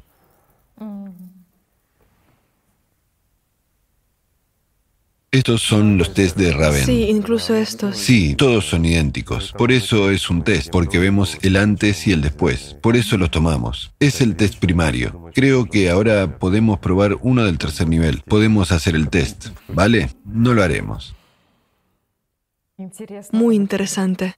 Es valioso que esta es una percepción holística de todo el cuadro a la vez, que no hay que perder el tiempo en eh, se quita el análisis de los pequeños detalles. Totalmente cierto. Y hay una especie de volumen, es decir, al instante... Ese es el punto de este elixir. Para que una persona empiece a ver cualquier problema, no importa lo que haga, de manera integral. Puede ver lo que sea que tomemos. Si tomamos, por ejemplo, una nevera, entonces ya la verá tanto por dentro como por fuera. Comprenderá su esencia, no solo los productos que están ahí y todo lo demás, sino también su significado funcional, el daño y el beneficio para uno mismo, para la naturaleza, para todo lo demás. Quiero decir, hay una comprensión integral de ella en el espacio y su interrelación con el espacio. ¿Lo ves? Quiero decir, se percibe el flujo completo de información. Es muy interesante, por supuesto. Es como una sensación de que simplemente sí hay el conocimiento como si inmediatamente vieras y supieras. Y antes de eso es como si alguien ralentizara este proceso. Naturalmente,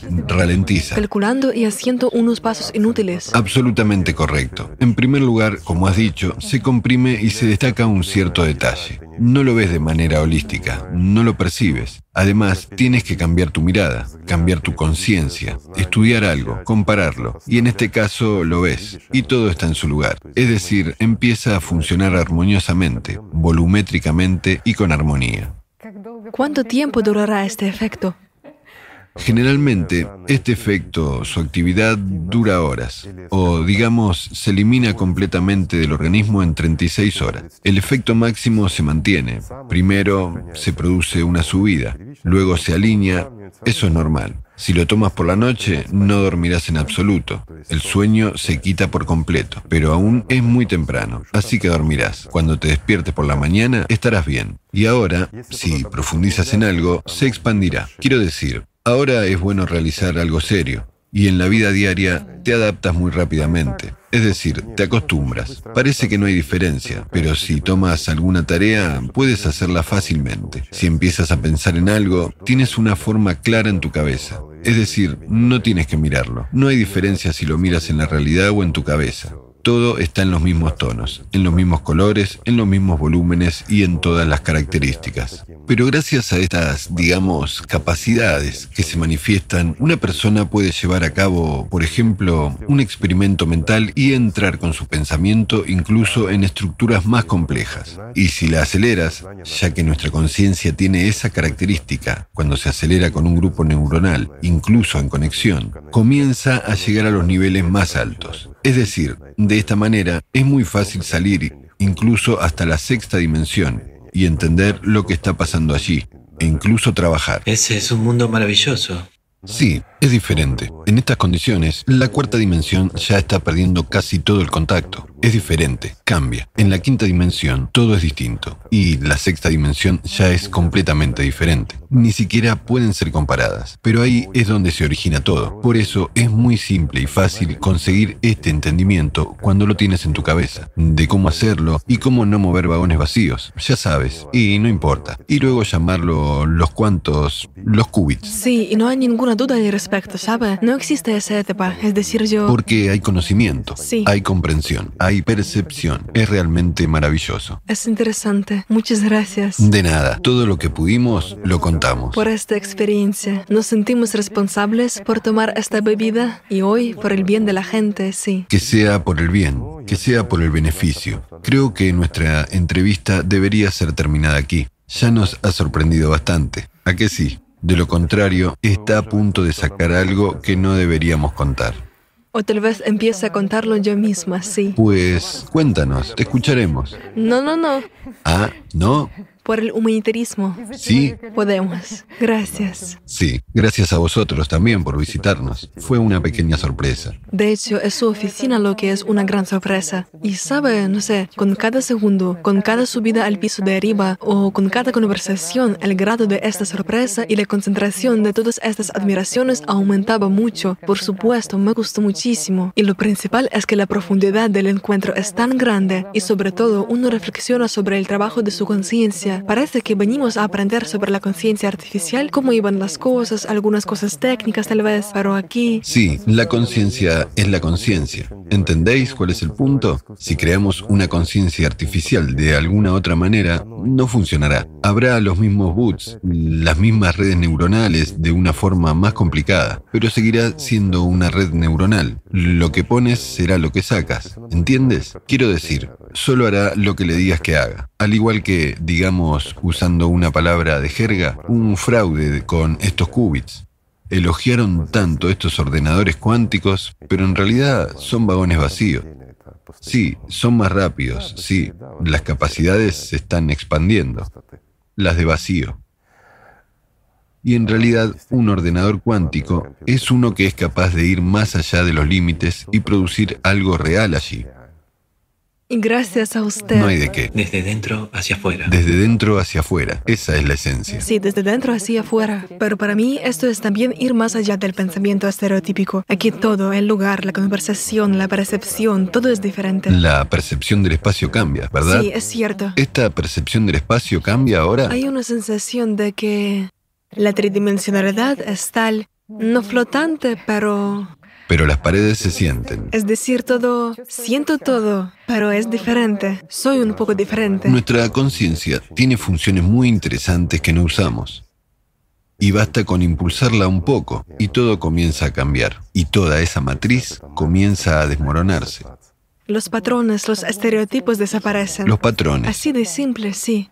Ahora entiendo por qué esto es exactamente como esas aves que vuelan por el portal en libertad, La libertad, ¿ves? ¿Ya? más allá de los estereotipos. Correcto, todo es cierto. Así que todo es simple. Muchas gracias. No hay de qué. Siempre seréis bienvenidos. Nos encantaría. Bien, creo que la próxima vez, si logramos terminar el trabajo, probablemente nos reuniremos ya con Jackie, ¿verdad? Creo que lo vais a lograr. Estamos esperando el resultado con Sí, impaciencia. solo debemos resolver el asunto de la parte mecánica. El resto es más simple. Se necesita algo de tiempo, por supuesto. No sabemos cuánto tiempo llevará. Debería ser fundamental, pero lleva tiempo. Pero creo que lo conseguiremos, no hay problema. Ahora hay más preguntas sobre la mecánica. pero ese tipo de cosas también pasarán. Muchas gracias por su tiempo. Gracias a vosotros. Bueno, vais a programar la red neuronal hoy. Pero no tenemos prisa, nos da tiempo. Sí, gracias. Creo que hemos contado en qué etapa estamos ahora en la creación de la conciencia artificial. Les hemos contado todo lo que pudimos. Incluso hemos realizado el experimento. Muchas gracias. Así que gracias, amigos, a vosotros también.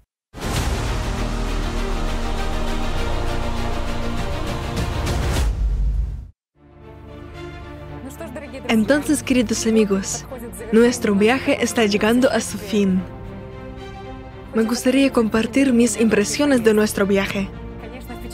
Por supuesto, son muchas, y para ser breve, hoy hemos estado en el lugar donde las ideas de los autores de ciencia ficción se ponen realmente en la práctica, y me atrevo a decir que nos espera un futuro muy interesante, con seguridad, y este futuro es mucho más interesante que nuestro pasado.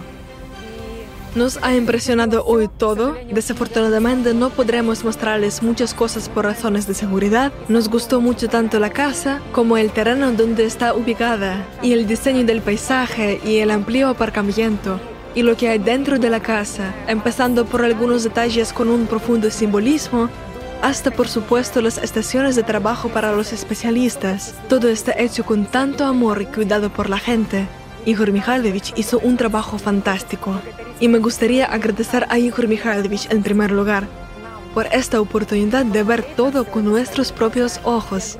Y nuestra más profunda gratitud en primer lugar por este encuentro y por la conversación que tuvimos, porque hubo una concentración pura de deleite cada paso de charla a charla por supuesto, nuestra sincera gratitud a Igor Mikhailovich por este conocimiento, por estas claves para comprender tanto nuestro pasado como nuestro presente. Estamos agradecidos de todo corazón y sentimos una gran responsabilidad que todos tenemos. Muchas gracias por los nuevos entendimientos, por entenderse a sí mismo, entender cómo está organizada y cómo funciona nuestra conciencia, entender los principios según los cuales realmente funciona este universo y hacia dónde vamos como sociedad y qué debemos hacer. Nuestra enorme gratitud por esta oportunidad de compartir con ustedes también, queridos espectadores, esta información dada por Igor Mikhailovich. Por supuesto, estoy impresionada, sobre todo porque esto es un regalo sin duda, como dijo Igor Mikhailovich, de XP Energy para todas las personas. Y sentimos una enorme responsabilidad por la forma en la que usaremos este regalo, porque este conocimiento expande la comprensión tanto de nuestra naturaleza como de la naturaleza de la conciencia y sobre cómo deberíamos vivir en la sociedad y cómo cambiar esta sociedad para mejor. Por eso, tenemos muchas impresiones más brillantes de este viaje. Creo que ustedes también, ya que nos estáis viendo y nos habéis visto hasta el final. Me gustaría decir gracias una vez más a Igor Mikhailovich, desear buena suerte a todo el equipo que está trabajando en el proyecto. Todos estamos esperando el momento en que hablaremos con Jackie. Así que gracias a vosotros, amigos, por estar hoy con nosotros. Y vamos a despedirnos ahora. Que les vaya bien.